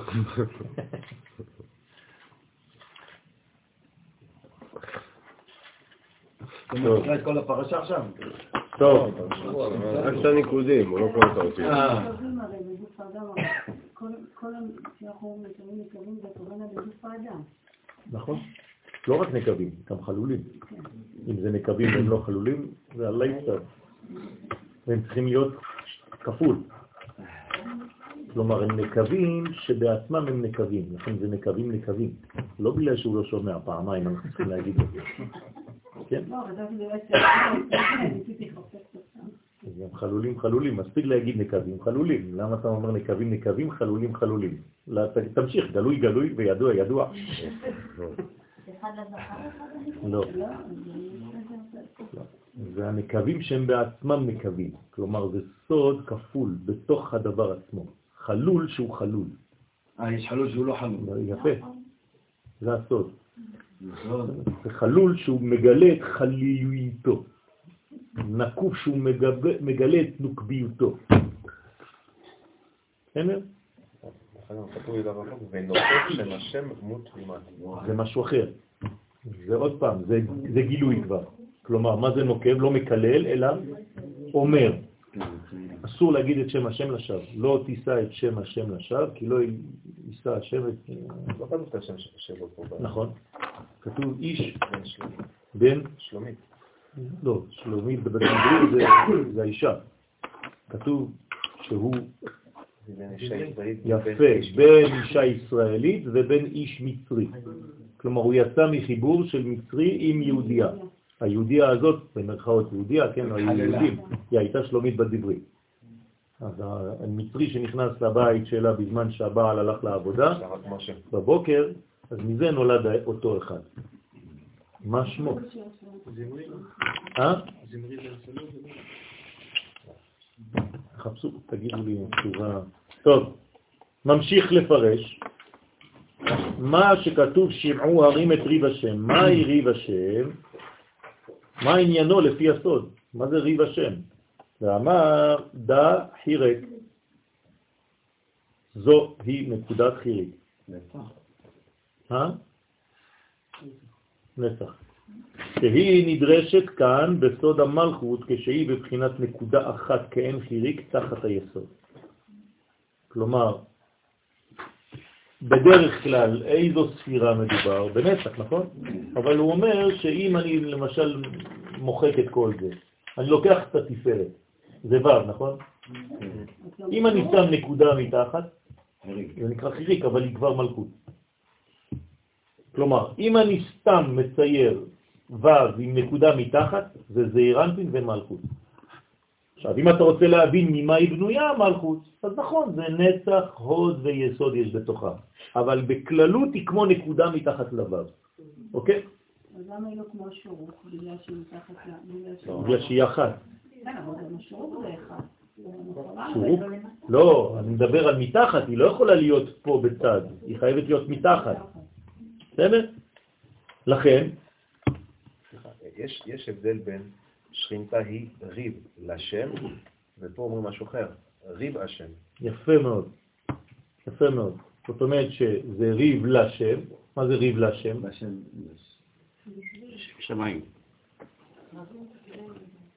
כאילו מישהו רב בשבילו, כאילו, איך קוראים לזה היום?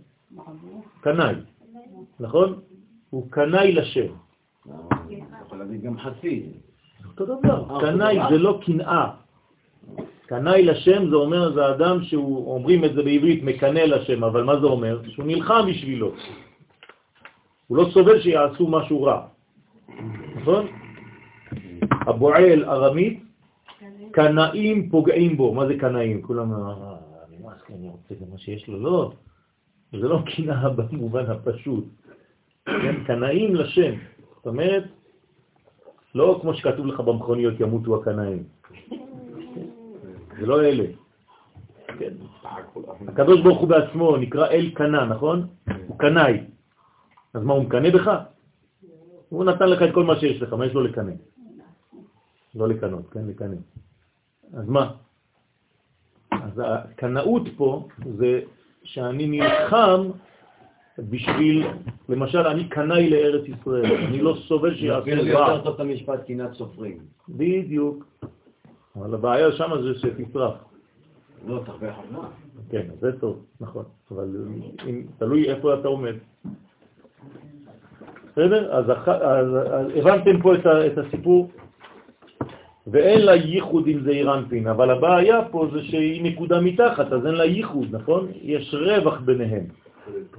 אז היא נקראת ריב השם. הבנתם? זה עושה ריב. כי בעצם אין לה חיבור, וכשאין חיבור זה מוליד מריבה. כלומר, מתי הכי קל לריב עם האישה? בזמן שהיא נידה. בסדר? זה הכי קל. על שם שמריבה עם השם, על שאין לה ייחוד עמו. עכשיו, מי בעצם מתעצבן יותר? לא. לא, בדיוק. זה לא זה לא זה משתוללים. כן, כן. לא, אבל הוא כבר צריך להתרחק ממנה. ברגע שאין זיווג, זה מה שנקרא. זאת אומרת שבגלל שאין ייחוד, היא מעוררת מריבות. אחרי זה זהו מופיע, והוא רב, אבל זה לא הוא במרכאות. כי היא לא מרגישה שהיא מעוררת את הדבר הזה בגלל שהיא בריחוק עכשיו. ואמר, כי יש שתי ריבות, יש ריב השם לעילה. אז איך יש עוד ריב? אם אני עושה אותו דבר עם חולם, נכון? זה אותו דבר. כן, בתפארת הוא הפוך. אז ריב השם לעילה, זה נקרא חולם. העניין ריב השם למעלה הוא כשהמלכות עולה למעלה בתפארת שהוא נקודת החולם, וכשנסתלקה הדת מזעיר אנפין, ואין לה ייחוד עם זעיר אנפין, אז אותו דבר, פה אין לה ייחוד פה, וגם כשהיא למטה אין לה ייחוד. אז היא נקראת ריב השם על העדר ייחודה. כל פעם שאין ייחוד זה נקרא ריב השם. בהקמת יש ייחוד. מה? בהקמת יש ייחוד. בין מה למה? רק שם. יפה. תמיד הנקודה היא מלכות. זה כבר נקודה שהבנת יפה. לכן אני גם עונה לאוריאל, כל הנקודות פה זה תמיד מלכויות בצורות שונות, כלומר גילויים, כי המלכות זה גילוי, בצורה בקומה אחרת. אז אני לפי החיבור פה, אני יודע שאם המלכות דבוקה לחוכמה, זה נקרא כתר. אפשר להגיד שבכתר זה כן. הקמת זה זה המלכות מתחת לכיסא. זה לא מתחת, היא מתחת אמנם, אבל היא בזיווג. כן, אבל היא דבוקה לכיסא. כן, אבל הוא כאילו. עליה. זה כבר ייחוד, לכן זה נקרא קמץ. מה זה לקמוץ בעברית? לסגור. נכון. למעלה זה תמיד פנים. כן, אבל הקו, שהוא שש, כן. הוא צריך להיות כאילו המלכות. לא, זה אירנפין זה שש. מלכות זה נקודה כי שביעית. האחד כביכול אמור להיות כאילו היא, היא אחת. ושש אה, לא, אה, שש ספירות. ספירות תחתונות, להפך, אין, אין אחדות פה. רק כשהם מופיעים בשלמותם, הם הופכים להיות, אבל זה. לא אחד. זה, אם היית לוקח פה, כמה שווה כל אחד מאלה? באיזה מובן כמה שווה כל אחד. לא. אה, אם אמרנו נקודה זה עשר. כמה. ספירות יש בזעירנטין? שש, אז כמה שווה כל אחד? שישית. בטטות. נכון? שישית כפול שש שווה אחד. אני יודע. כן או לא? כן, נגיד. זאת אומרת שכל אחד הוא לא שלם. זאת אומרת, זה שישית ועוד שישית ועוד שישית ועוד שישית ועוד שישית ועוד שישית. יש לי שש שישיות, שזה מתגלה באחדות. שש, שש על שש, שווה אחד, שלם. כן או לא? כן, אז כאילו מה שאתה מסביר, כאילו לפי התזה שלי, אז כולם זה ו'. נכון. לא כולם חסרים, אבל זה לא נכון, זה חסר. השלמות היא פה, שנאמר בשיר השירים, אחת היא, יונתי תמתי, אחת היא לאימה. וכדי להגיע לאחד אתה צריך לחבר שש. איווה. בדיוק. לעשות אומרת, את שש- שווה אחד, זה מתמטיקה אחרת. זאת אומרת שלכל אחד זה גם... לא, מתמטי- יש לו חשבונות אחרים. טוב.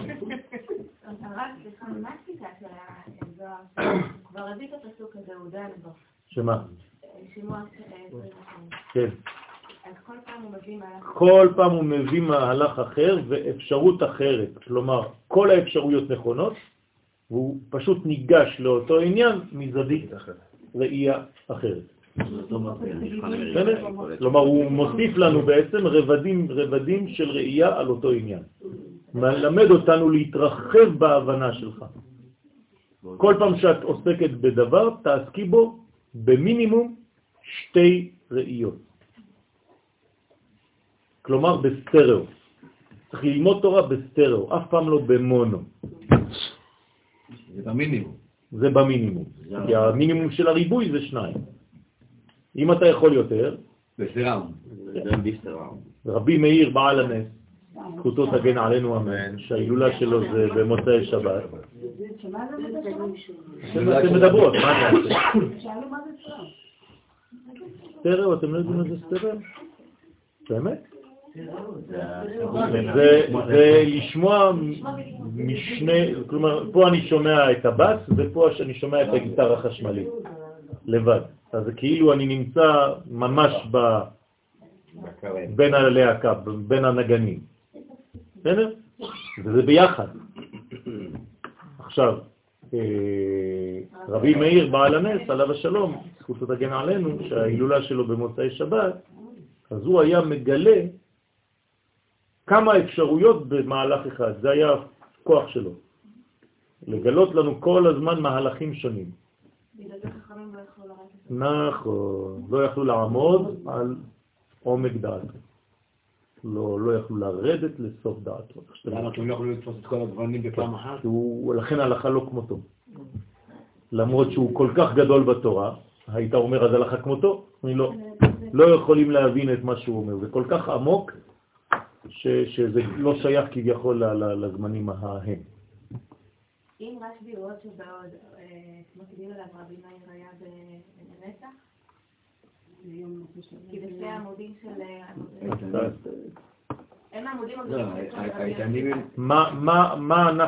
מה אנחנו נספור במוצאי שבת? אתמול ספרנו שבעה ועשרים, נכון? תשעה ועשרה. תשעה ועשרים, אז כמה זה בספירות? זה חסד שבהוד. חסד שבה. זה חסד. כן? כותנות אורו, יפה, עם א'. נכון. תורה, הכל, מה זה המטריקס הזה? בסדר? אז זה לא, זה לא נצח שבנצח זה חסד שבהוד. ורשב"י זה הוד שבהוד. והרמח"ל יסוד שביסוד. נכון. איזה סידור? באותיות הקטנות. צוחק עליי. לא, לא, הוא לא צוחק. אתה רוצה... איפה לומדים את זה, לא איפה רואים את זה. הנה, אני לאט לאט. כן, אבל אני מבין שיש פה 49 צירופים. אז אני אומר, אני רוצה ל...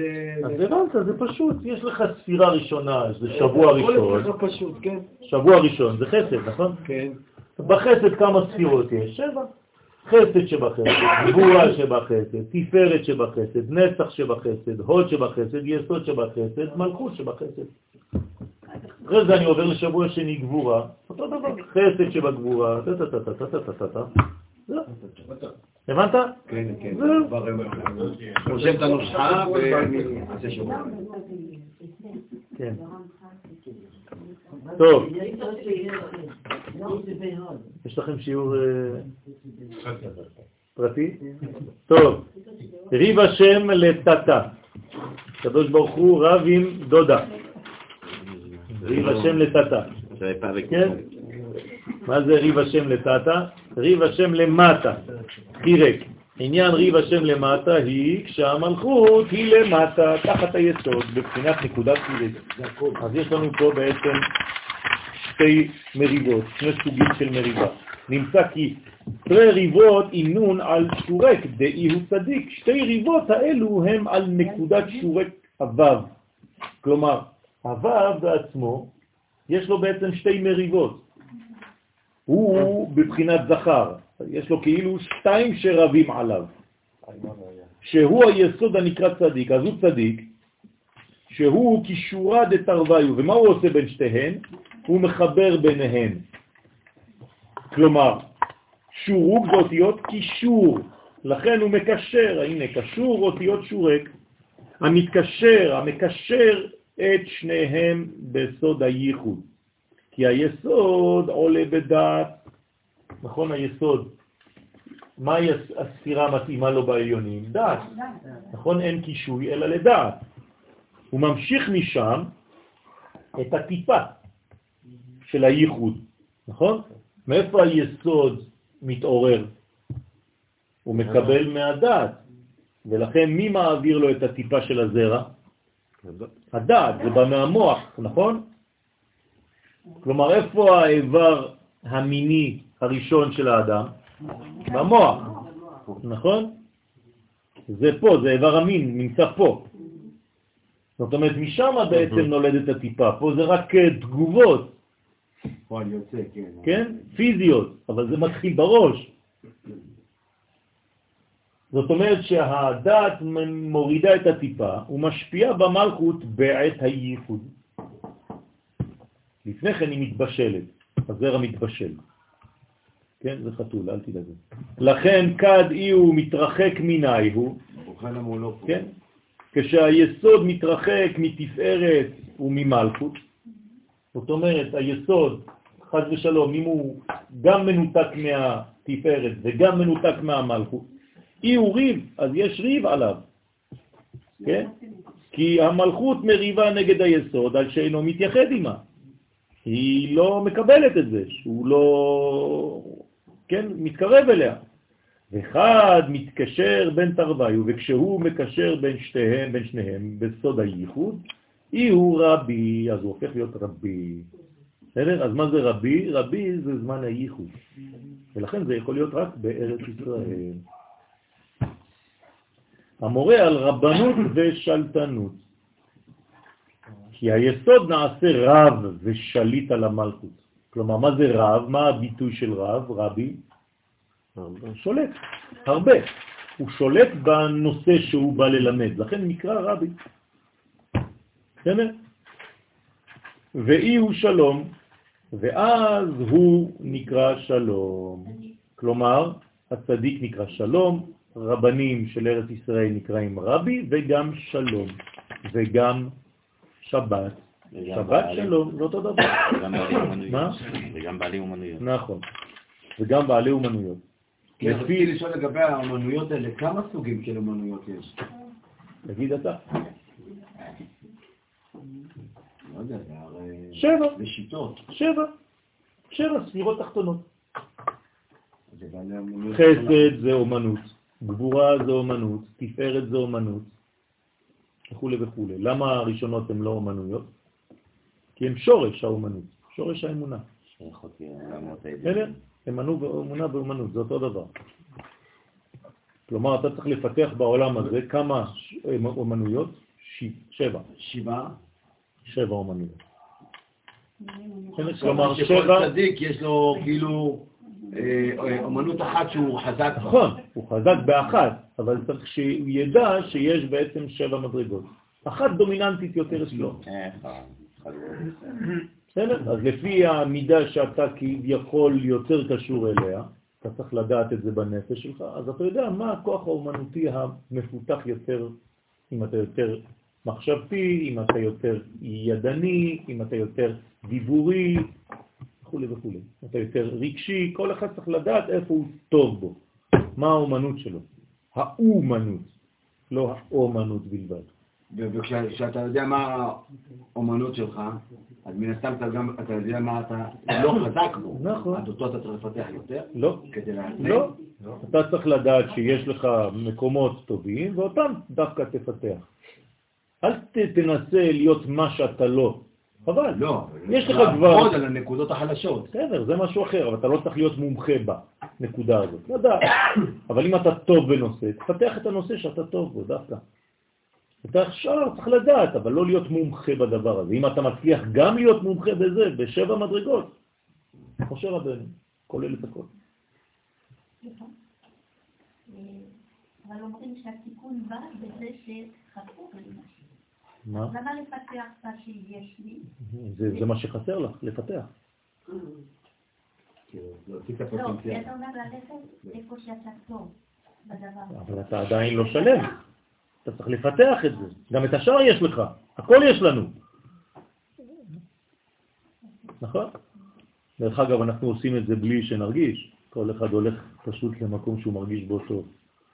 אז מה אתם סתם שואלים? כל אחד עשה בחיים שלו את מה שהוא מרגיש שהוא הכי טוב בו, נכון? תעשו את זה, במוקדם או מאוחר. נכון? זה הופך באופן טבעי להיות דבר שאני מפתח. אני מרגיש יותר טוב בתחום הזה, אז אני ניגש באופן טבעי לתחום הזה. כן, אבל אם אתה יודע את השיטה הזאת, אז אתה לא תריב עם עצמך בשלבים הראשונים, ותלך לפי מה שהרוב, נכון, לפי מה נכון, שדורשים, לפי מה נכון, שאתה חושב. נכון, לכן חנוך, הבלבולים ייעלמו ואתה תהיה ישר מההתחלה. חנוך לנער על פי דרכו, גם כי יזקין לא יסור ממנה. אם זה אתה חכם ואתה אבא חכם ואמא חכמה, אתה מביא את הילד למקום שהוא. טוב בו, שהוא זה הוא. שזה הוא, שמתאים לו. לא סתם אה, בגלל שאתה רוצה שהוא יהיה, לא יודע מה, עורך דין, אז כל- כולם עורכי דין. בסוף אין מי על מי, מי, מי לטפל. ואי הוא שלום, לכן אז הוא נקרא שלום לפי שעושה שלום בין זכר ונקבה. זה נקרא עושה שלום במרומיו. כן. מה זה במרומיו? אני צריך להגיד עושה שלום במרומו. מה זה במרומיו? יש שניים. כן או לא? עושה שלום במרומו. אומרים רומו של עולם, לא, לא אומרים רומיו של עולם. אז מה זה עושה שלום במרומיו? יש לפחות שניים, שני מרומים. אז מי זה השני המרומים שלמעלה? חוכמה ובינה. מי שעושה שלום במרומיו, הוא גם יכול לעשות שלום עלינו, אין לו בעיה. לא שני עמודים. מה? שני עמודים. מה? רומיו? למה שני עמודים? זה תמיד שני עמודים, זה אותו דבר. שני עמודים שפה אה, השורש שלהם זה למעלה. בסדר, אז מי שעושה שלום במרומיו בין אש למים, אז הוא יכול לעשות שלום עלינו. למה אמרת אש ומים? כי זה אותו דבר, זה שמיים. כי- האש בחוכמה והמים הם בבינה? או להפך, תלוי איך אתה מסתכל. בסדר? אם אתה מסתכל מעצמך או, או במראה. כי מה שאתה רואה פה... אז זה גם זה נכון וגם זה נכון. נכון. צריך לדעת שהבינה היא גם מים וגם אש. איך קוראים לה? נהר, נכון? נהר בארמית זה גם אש וגם מים. נהור. זה אש, ונהר זה מים. אז מה זה נהר? זה מים או אש? נהר דינור. זה גם אש וגם מים. וגם חוכמה. חוכמה היא גם כן מים, נכון? אבל זה גם אש. שלהבת יא. י"ק. ואי הוא קשר, והוא נקרא קשר לפי שמקשר ומייחד ביניהם. אם הוא לא עושה את זה, הוא נקרא שקר. נכון? הדא הוא דכתיב, זה שכתוב, ונפשו קשורה בנפשו. על מי נאמר? אה.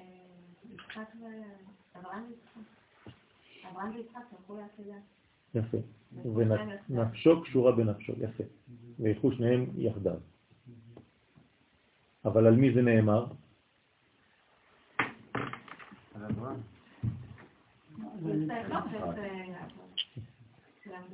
יפה. נכון. זאת אומרת, את צודקת, אבל הבאת לי פסוק אחר על אברהם ויצחק, אבל נפשו קשורה בנפשו זה אב בן. אב ובן. כלומר, כשיוסף נעלם ונפשו קשורה בנפשו, מה אתה עושה עכשיו? אז מי, מה זה אומר? שבעצם נפשו של זעיר אנפין קשורה בנפשה של המלכות. וואי, זה היה מאוד חמור, המכירה הזאת. בוודאי. זה- זה היה ניתוק. נכון. לכן אין יותר נבואה. ברגע שמנתקים את יעקב מיוסף, יעקב מפסיק להיות נביא. הם לא ידעו את זה ה... מה זה הם? זה אנחנו, זה אותו דבר, זה רק הלימוד בשבילנו. הכל זה לימוד בשבילנו, מה אסור לך לעשות כדי להפסיק להיות נביא. הבנת? כלומר, אל תמכור את היוסף שלך. לא כמעט עשינו את זה. אה, לא, אני מדבר על הפרטי שלך, אני לא מדבר על הלאומי בלבד. נכון שבלאומי גם כן, אבל גם בפרטי שלך. אתה רוצה להיות נביא? אז אל תמכור את יוסף. זהו. הוא המייצג שלך מול האו"ם. צריך להבין מי זה יוסף, בי. כל אחד צריך לדעת איפה היוסף שלו, שהוא בעצם כל הזמן זורק לבור. הבור ריק, אין בו מים, יש לו מלא נחשים, עקרבים וזה, אתה זורק תמיד את היוסף שלך שם. זהירות. כל שנה זה חוזר, אנחנו כל שנה קוראים את אותה פרשה, מה לא למדנו כבר? נמצא פה את היום של היסוד של היסוד? מה? אה, שם אתה כבר נותן נקודה, זה רמח"ל, זה? נכון? רבי משה חיים זוצתו, מה זה רמח"ל? זכר צדיק וקדוש לברכה, זה הנקודה זה שלו. הנקודה ששם אני צריך לעבוד על היסוד נכון, של היסוד. זה רמח"ל. אה, נכון. כמה זה לעומר? לא יודע. הנה כתוב לך. בסדר, אני צריך לדפדף, לשים לא, זה. כבר שמה, ליד. איפה אתה רואה ליד? ברגע שאתה רואה יסוד שביסוד, יש לך מספר שאתה תספור בעומר, נכון? כן. באותו יום, כמה זה? 40, 42. איפה זה יסוד ביסוד? ארבעים. יסוד שביסוד, הנה כאן. זה חסד, זה פה, זה... כ"ז. כ"ז. 42, נו. אה, כן, 42. אוקיי. ברגע שתגיע לשם מ"ב, ביסוד שביסוד, אז אתה תהיה אצל הרמח"ל. איך קראו לאישה של הרמח"ל? זה רמוז בשמו. רחל. רחל. בסדר? זאת אומרת שמה הוא עשה? בסדר, זה נו, של- הוא עשה על רחל, זאת אומרת שהוא תיקן את כל גמר התיקון. זה הרמח"ל הקדוש.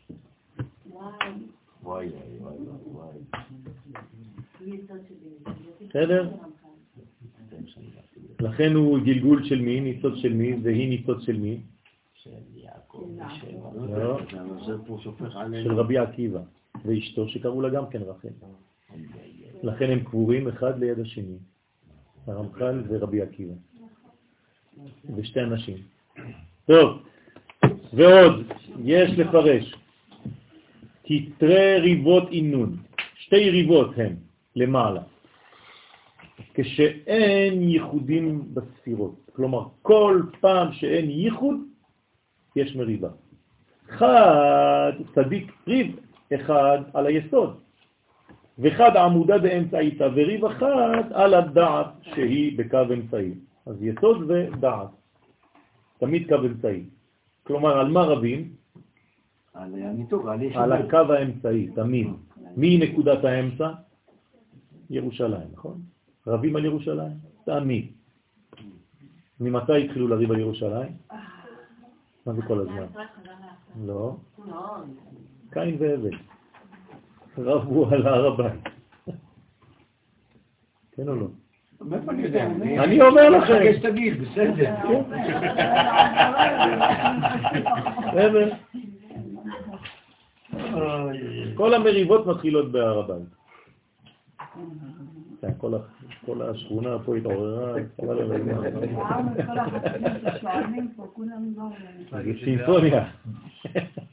העם שניים, הר הבית. נכון. הר הבית, הר הבית. הוא מפרש חד היא הוא ריב, ריב אחת הוא בין אבא ואימא, חד ושלום, כן? הוא גורם להפרדה בין אבא ואימא, כלומר מפריד יסוד אבא מיסוד ואימא. אתם זוכרים שאמרנו, הסברנו את זה קצת בשיעור שבת, שאסור להפריד בין יסודות אבא לבין יסודות ואימא, זה חטא חמור מאוד. כלומר, אסור לגרום, אפילו בפשט, מריבה, סכסוך בין ההורים. אתה כל הזמן צריך לעשות שלום בין אבא שלך לבין אמא שלך, אם אפשר, תמיד. והיינו בין חוכמה ובינה שבראש. עכשיו זה, אם לא בראש שלך, אתה בעצמך. איפה אבא שלך ואמא שלך בעצמך? במוח הימני ובמוח השמאלי. אם יש לך מריבה בפנים, מה קורה? הפרדת, נכון? אז מה זה? זה נקרא חצי ראש. איך קוראים לזה? מיגרנה. אני לא צוחק, אני פשוט מסביר לכם רפואית מה קורה. מה זה מי? זה חצי. גרן זה חצי גרעין. כלומר, הפרדת בין חוכמה לבין בינה. כלומר, יש לך מחלוקת פנימית בין שתי מדרגות שאתה לא יודע להחליט. לכן נולדת מזה מיגרנה. כשיש לך גרנה, זה כבר עצבים, ולא מיגרנה, ואתה כבר מתחיל להתחבר. טוב. אתם איתי? אני לא... בטח, בטח, אני לא, מוכן, מה, אני- חושב שאני מחרטט לכם אה, דברים, לא יודע מאיפה. טוב, בשעה כזאת אפשר, בארבע וחצי רק משוגעים יש, או שיכורים. טוב, דאינון קמץ ופתח, נכון? אז יש קמץ ופתח. אז מי זה קמץ? כתר, ופתח זה חוכמה, נכון? אז כשהם נקודת קמץ ופתח, כי אף על פי שהכתר הוא נקודת קמץ, אז למה אתה אומר לי שזה חוכמה עכשיו? אמרנו שהכתר זה קמץ, נכון? אז היינו צריך להגיד שיש מריבה בין פתח לבין תראה. אז למה אתה אומר לי שזה בין קמץ לפתח? אתם מבינים את השאלה של הזוהר? מה לא? יש מריבה בין חוכמה לבינה. בנקודות הוא היה צריך להגיד מריבה בין פתח לתראה. ופה הוא אומר, יש מריבה בין חוכמה לבינה, ולכן זה מריבה בין קמץ לפתח. על פי שהכתר הוא נקודת קמץ והחוכמה נקודת פתח, עם כל זה, כשהחוכמה מקבלת הערה מן הכתר, לוקחת נקודת הקמץ ממנו. במילים אחרות, מה הופכת להיות החוכמה? כתר של לא, הבינה. קמץ פתח. הבנתם? כן. מה לא? יש ניקוד כזה, קמץ ונשאר פתח? יש ניקוד כזה, איך כותבים אותו? לא, אבל עם שתי נקודות, לא? איך כותבים קמץ פתח? איך אתם מציירים את זה? לא יודע, זה קמ"ט עם שתי נקודות. אה, קמ"ט עם שבא. פה עם. אנחנו מרגישים, מרגישים את החיסרון של חננאל. מה נעשה? איך אתם כותבים קמץ פתח? לא. לא, אני פה ציירתי לכם, אבל אין ניקוד כזה. אה, ההוא חטף פתח. טוב, ת- ת- ת- תביאו לי גם את זה. יש לכם הרבה שיעורים, אבל אתם לא עושים אותם תתקשרו עכשיו. לחננאל, תעירו אותו. אני רוצה לדעת איך זה קמץ פתח. כמה תמצרה? זה לא פתח? פתח פתח. יש חטף פתח, כן. קמץ פתח. קמ"ט פתח אני לא יודע. טוב, מורה? אה, קמץ ממנו, לוקחת נקודת קמץ ממנו, זאת אומרת שהחוכמה לוקחת את הקמץ אבל היא בעצמה פתח. פתח, אז יש פה בעצם גם קמץ וגם פתח. אוקיי. קמץ נכון. מה זה הקמץ הגדול? זה חתך, זה קמץ ופתח ביחד. יפה. אז איך, איך כותבים את זה? קמץ גדול. יפה. אז איך כותבים את זה? כמו כמה? לא.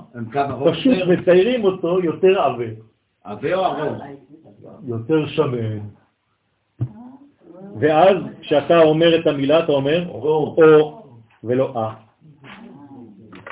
כמו אוניה ולא אניה. עוזי. כן, עוזי וזמרתיה. בסדר? איפה קבורים ברמח"ל? בהתחלה היא אה, כשהיא מקבלת ממנו, אומרת, או, דיברנו על רמח"ל ואטלה, איפה הם קבורים שניהם? בטבריה. כן, בהר של טבריה. אתה רואה איפה רבי מאיר בעל הנס? כן. אתה ממשיך, ממשיך, ממשיך, אתה נכנס לטבריה, בצד שמאל. ממש בתוך אה, טבריה, בתוך העיר, בצד שמאל. למטה, זה לא בית חולים? הרמב"ם למטה, והם יותר למעלה בהר. שקוראים לזה. וכשהבינה, איווה, חוזרים, רבותיי, וכשהבינה מקבלת הערה מן החוכמה, עכשיו היא מקבלת מהחוכמה, מה היא הופכת להיות? היא לוקחת נקודת הפתח ממנו, אז מה היא הופכת להיות? נקודת הפתח. משהו כזה, נכון? כן? פתח וסרט. הוא מפרש דא עמודה דאמצעיתא. היינו הדעת שהיא בקו אמצעי. כל זה בעצם בונה את הדעת, נכון? זה מה שחשוב לנו. לא, אנחנו לא רוצים להישאר בקצוות. כן. אנחנו רוצים מדרגה שתחבר, שהיא תהיה אמצע, כי באמצע מתגלה קדושה. הקדוש ברוך הוא מתגלה תמיד רק באמצע, תמיד. הקדוש ברוך הוא אף פעם לא בקצוות. כי קצה זה חסר, זה חיסרון. אמצע זה שלמות. אז הקדוש ברוך הוא לא יכול חז ושלום להגדיר אותו כחסר. אז אף פעם הוא לא יהיה בקצה. הוא לא יכול להיות קיצוני, הוא חייב להיות אמצעי כל הזמן. בגלל זה קו האמצע תמיד משולב אה, נקודה וקו, ובצדדים לא בטוח. לא תמיד. אי הוא ריב בעיניי הוא. אז היא נעשית ריב בין חוכמה ובינה, כי הם מריבים ומתרעמים כנגדה על שאינם מקשרתם ייחוד, בסוד- יחד. יחד בסוד הייחוד. רגע, סליחה, הקדוש ברוך הוא תמיד מתגלה באמצע, אבל ההופעה של בין בעולם היא בשורש, בשורש ובאמצע. נכון. אבל הופעה, אבל עדיין כרגע הוא בצד- שמאלי. בגלל שבהופעה זה לא הדין האמיתי, כפי שהוא צריך להיות.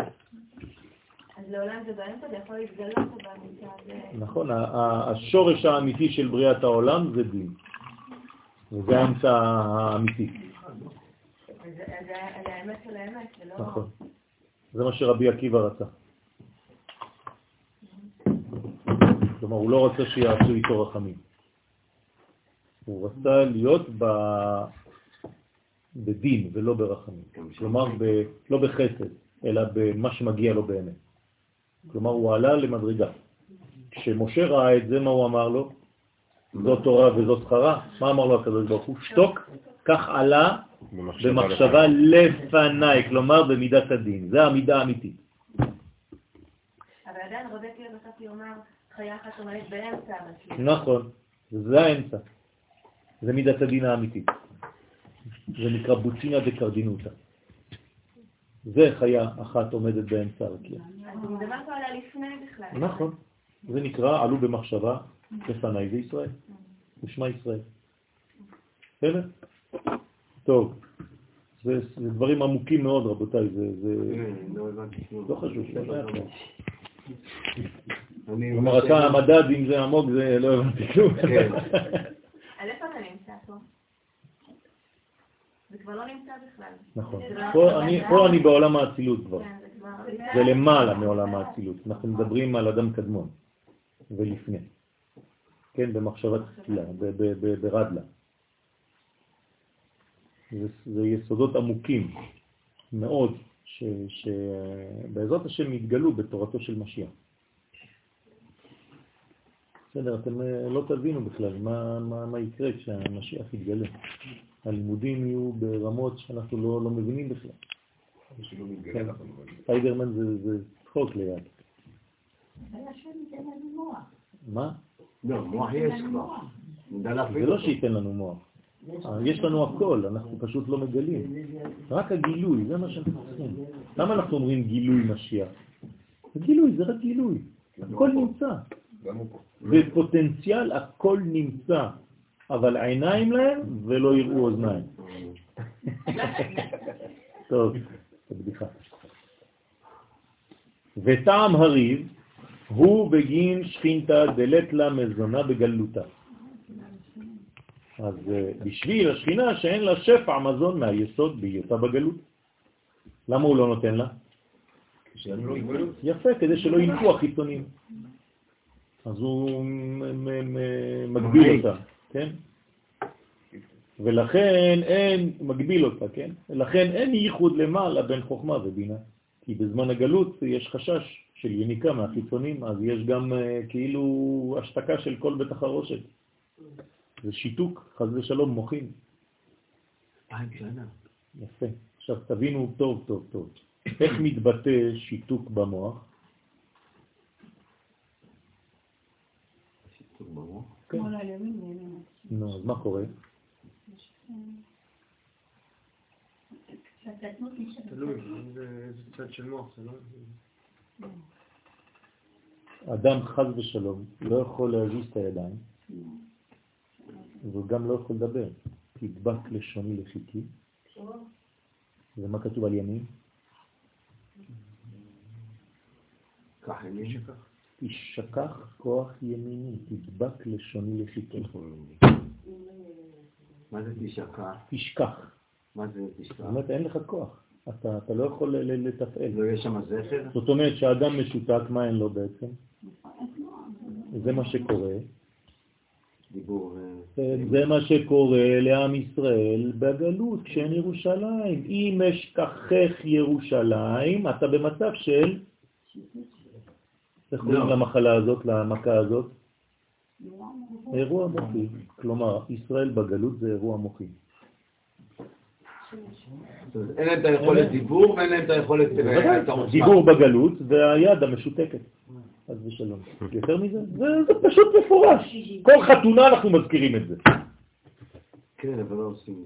לא, לא חושבים על מה שאומרים. יותר פיוס. בגלל זה מתחתנים, זה השורש. נכון. כלומר תיקון. הדבר הזה. אתם מבינים מה- כמה- עוצמה יש בדבר? אתה יכול אלפיים שנה, ואתה גם לשיר, כן. אלא עלה. כן, יפה.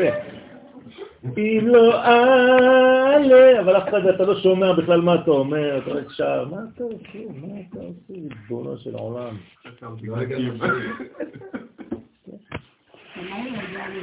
זה, זה עמוק, זה עמוק. כלומר, שקמה, אם לא התחתן עד עכשיו, זה רק בשביל זה. כלומר, עכשיו תתחתני, ועכשיו תדעי את הסוד הזה, ואז יהיה לך עוד יותר תיקון גדול מאוד. אבל למה הקדוש ברוך הוא לא שולח מיד את הדברים? הוא מחכה לשלב שיהיה לך הפנמה והשגה של משהו. זה משהו אחר, אחר. בעזרת השם. אמן. בקרוב. בקרוב. הוא מפרש העניין, זה דברים חשובים רבותיי, אנחנו פשוט לא, לא שמים לב לכלום. בגין דתרא אי הוא פתח, לפי שהשער שהיא הבינה שיש בה חמישים שערים. היא סוד נקודת פתח, כלומר, הרי פתח זה חוכמה, נכון? אבל איפה החוכמה יכולה להיפתח? רק בבינה. הבינה נותנת לחוכמה פתח. לפי שהיא הפתח של החוכמה, שהחוכמה מלובשת בה. החוכמה לא יכולה להיפתח בלי בינה. ואיתם הרבה, שנאמר בה, פותח את ידיך. זה הסוד של פותח את ידיך. דאי הוא יוד חוכמה, כלומר זה פותח את היוד של החוכמה, ואת היוד של המלכות. כי המלכות היא גם יוד, נכון? יוד אחרונה. יוד ראשונה זה חוכמה, יוד אחרונה זה מלכות, וביניהן כמה אותיות? שש אותיות של השילוב, נכון? רוצה לומר הבינה היא שער הפותח את אורות החוכמה, אז אנחנו צריכים לומר לה פתחי לי. רגע, פותח את ידיך, אז הבינה פותחת את החוכמה, אז בחוכמה יש ידיך? בוודאי. יש לה הכל. חוכמה זה היש הראשון, היא כוללת את, את, את, את כל המדרגות, נכון? חוכמה זה המדרגה הראשונה, נכון, של החיים. כן. אז אה, מ- מטבע העניין היא כוללת את כל מה שיבוא. הכל. הכל, אז לכן שתי היהודים, איפה הם נמצאים אצלה? כבר אצלה, בתוכה. רק צריך לפתוח את הכל. בסדר? לכן, אתם זוכרים במחזורים הישנים היו שני יהודים? יוד יוד במקום שם השם. נכון? זה בעצם היוד הראשונה והיוד האחרונה של כל שם הוויה. לכן זה פותח את אורות החוכמה שהיא יוד של השם הוויה, שהוא סוד נקודת כמת, שהוא סתום ונעלם בבינה. זאת אומרת, הבינה יש לה מסוגלות, מה הסגולה שלה? לפתוח. כל הזמן. בינה זה פתיחה.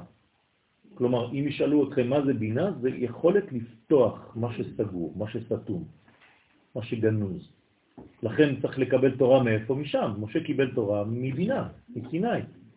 והיינו דדרשינן, אל תקרא ידיך אלא יודיך, אתם זוכרים? שהיא החוכמה. אז מי זה יודיך? הכל נמצא בחוכמה. כי גם המלכות נמצאת בחוכמה, ביסד ברטה.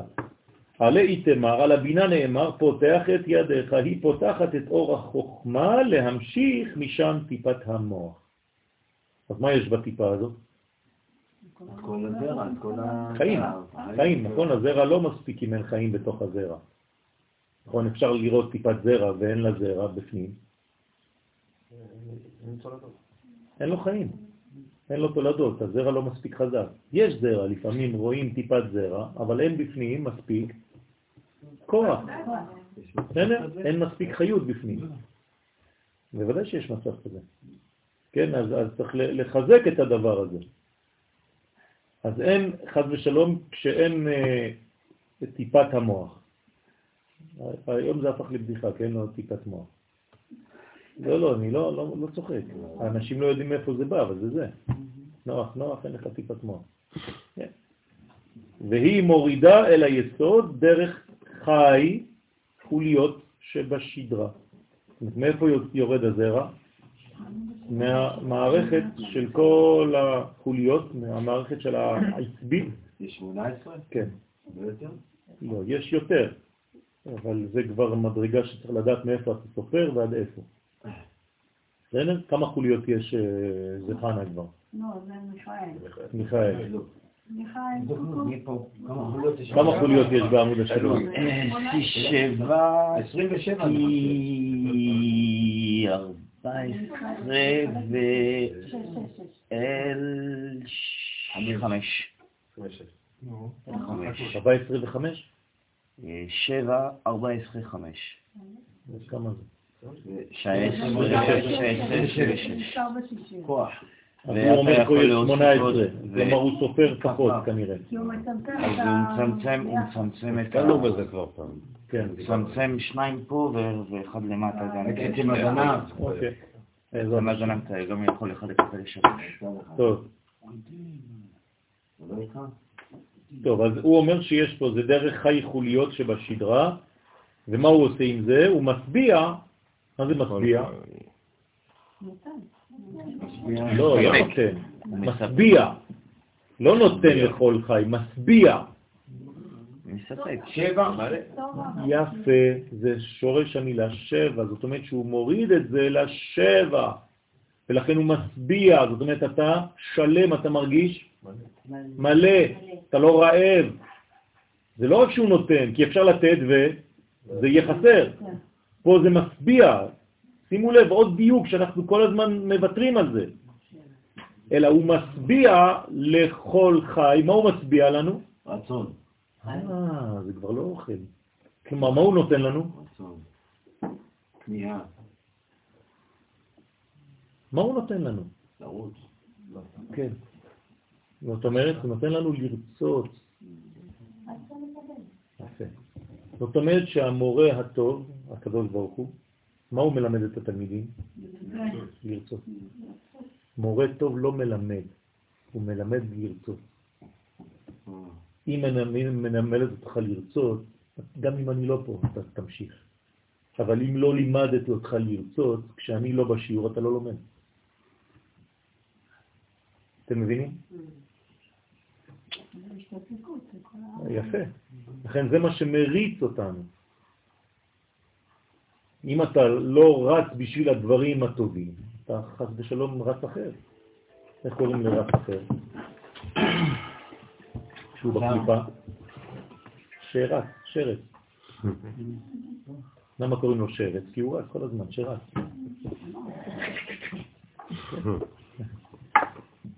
הוא משביע לכל חי רצון, משביע את היסוד. עכשיו תשימו לב איפה גנוז כל הרצון הזה. עכשיו, איזו ספירה זה רצון? כתר. נכון? הרצון זה כתר, נכון? זה הצינור, זה אותיות צינור, זה הצינור המרכזי הראשון. אבל איפה הוא מתגלה? משביע, כן? את היסוד הנקרא כל חי. יפה, כל חי, כמה זה? כל חי. כל חי, כן. חמישים ועוד חי. חי זה 18, וכל זה 50, 68. זה בגמטריה חיים. זאת אומרת, זה משביע לכל חי, כלומר את החיים, לחיים, למלכות, לפי שהוא מחיה את כל העולמות. זה כוח החיים. בסדר? אתם איתי? כן. במילים אחרות, אנחנו מקבלים מהשורש העליון את הרצון, כלומר את כוח החיים. אני מתרגם את זה למציאות יותר פשוטה. מי שלא רוצה, לא חי. אם אנחנו אומרים על יעקב, יעקב אבינו לא מת, כלומר שהוא מלא ברצון. גם אנחנו. כמה אתה רוצה, שווה כמה אתה חי. שאלה בחירה מהאדם, יפה מאוד. לכן, כשאני אומר שהבחירה היא חופשית, אם אתם מורידים את זה מן האדם, אתם הורגים אותו. אז אין דבר כזה. אך לכן הבחירה היא באמת חופשית, הקדוש ברוך הוא נתן לנו להיות חיים. זה נקרא משביע לכל חי רצון. כי אם אתה לא רוצה, אתה לא חי. אז אמור לי כמה אתה רוצה מ-1 על 10, אומר לך כמה אתה חי. אנשים חיים רוצים 10. הם לא יודעים מה זה מוות. קח ילד קטן בשבעה, כולם יושבים ובוכים, והוא עם ביסלי וזה, כל דבר אותו דבר, ממשיך לחיות. אה, מה, תביא את זה, זה לא אכפת לו מכלום. מה קורה פה, איזה כיף, מלא משפחה, כולם פה. הוא חי. הוא פשוט חי, אין מושג של העדר בשבילו. אין דבר כזה. גם אם אתה נעלם חודשיים, אתה חוזר, הוא לא יודע שעברו חודשיים. מבחינת התינוק, עבר חמש דקות. הוא בעולם הבא. ככל שהוא קטן, ככל שהוא גדל יותר, נהיה מעפן. חבל. הרצון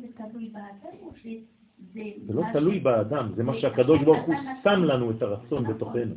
בוודאי, זה לא תלוי באדם. אבל ברגע שהוא שם לנו רצון, הוא שם לנו חיים. אז איך זה אומר שמישהו רוצה להתאבד? יפה, זאת אומרת שאין לו רצון יותר לחיות. הוא איבד את הרצון.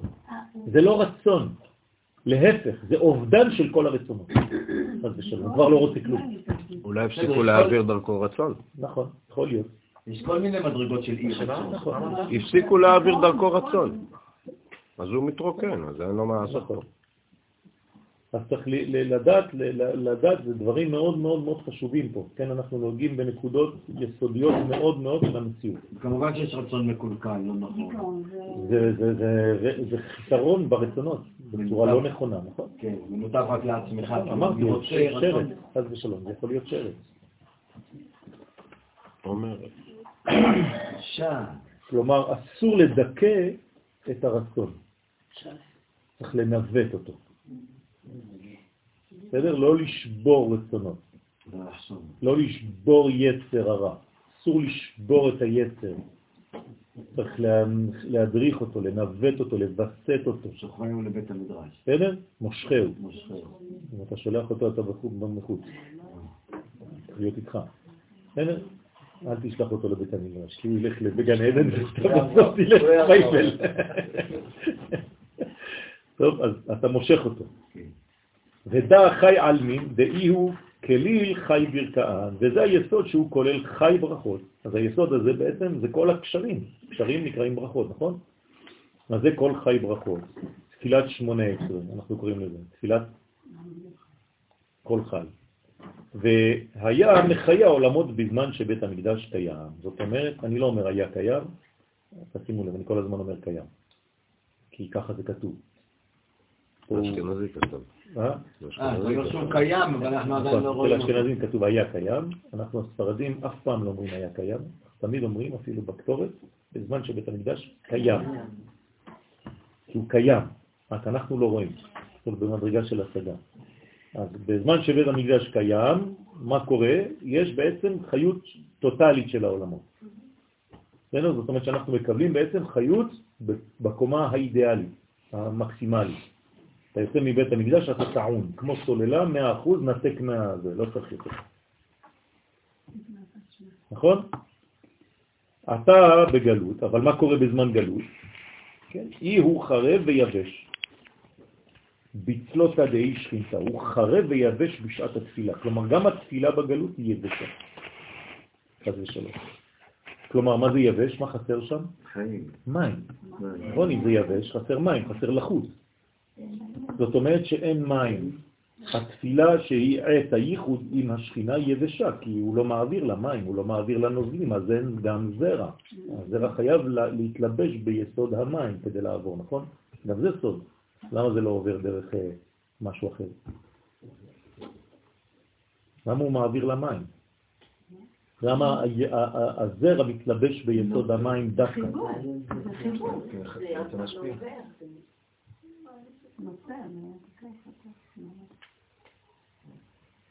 כי זה היסוד שהיה בתחילת הבריאה.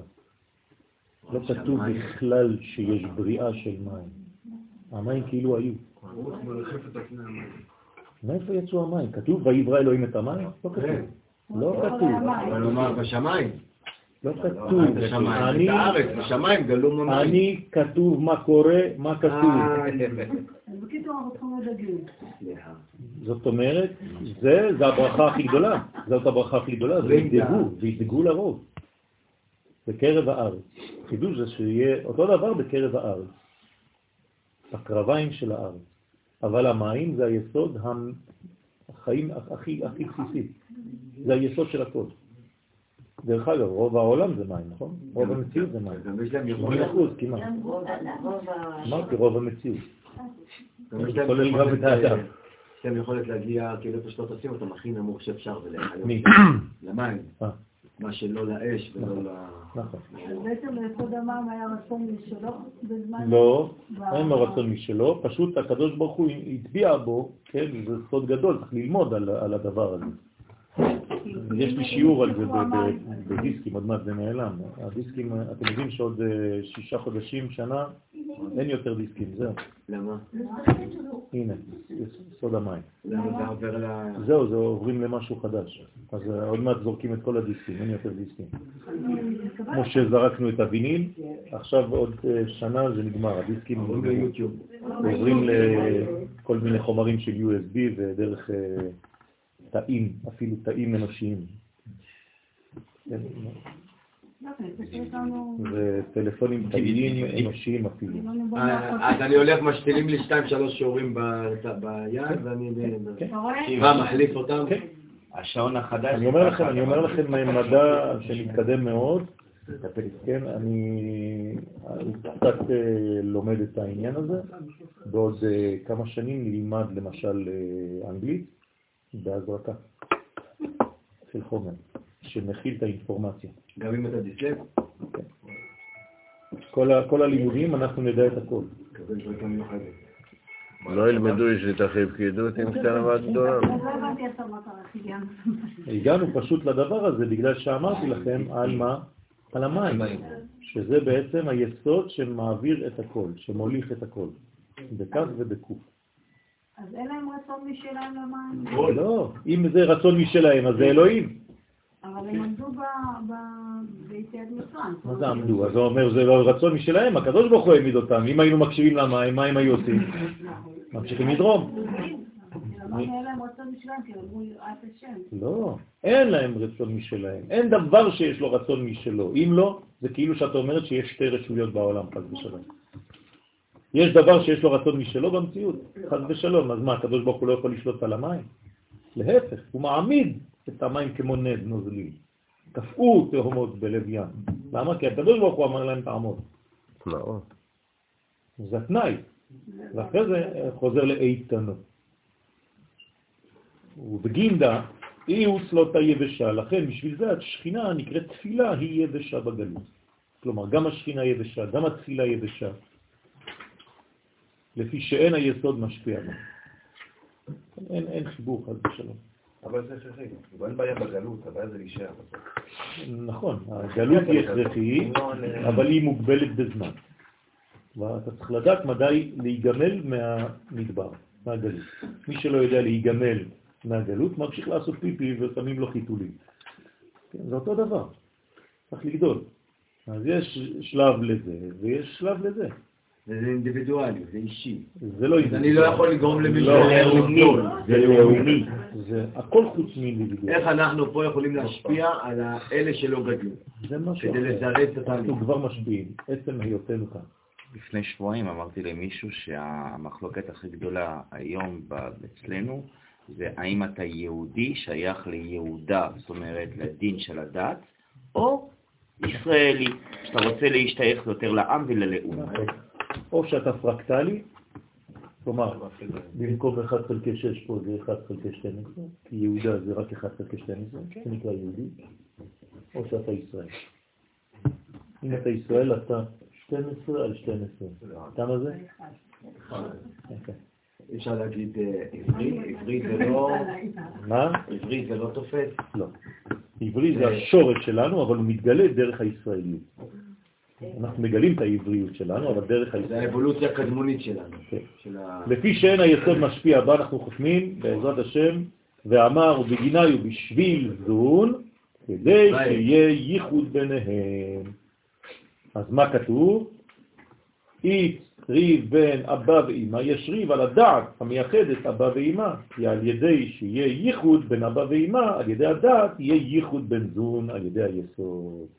לכן צריך כל הזמן לדאוג שיהיה חיבור, דעת ושלמות ואחדות.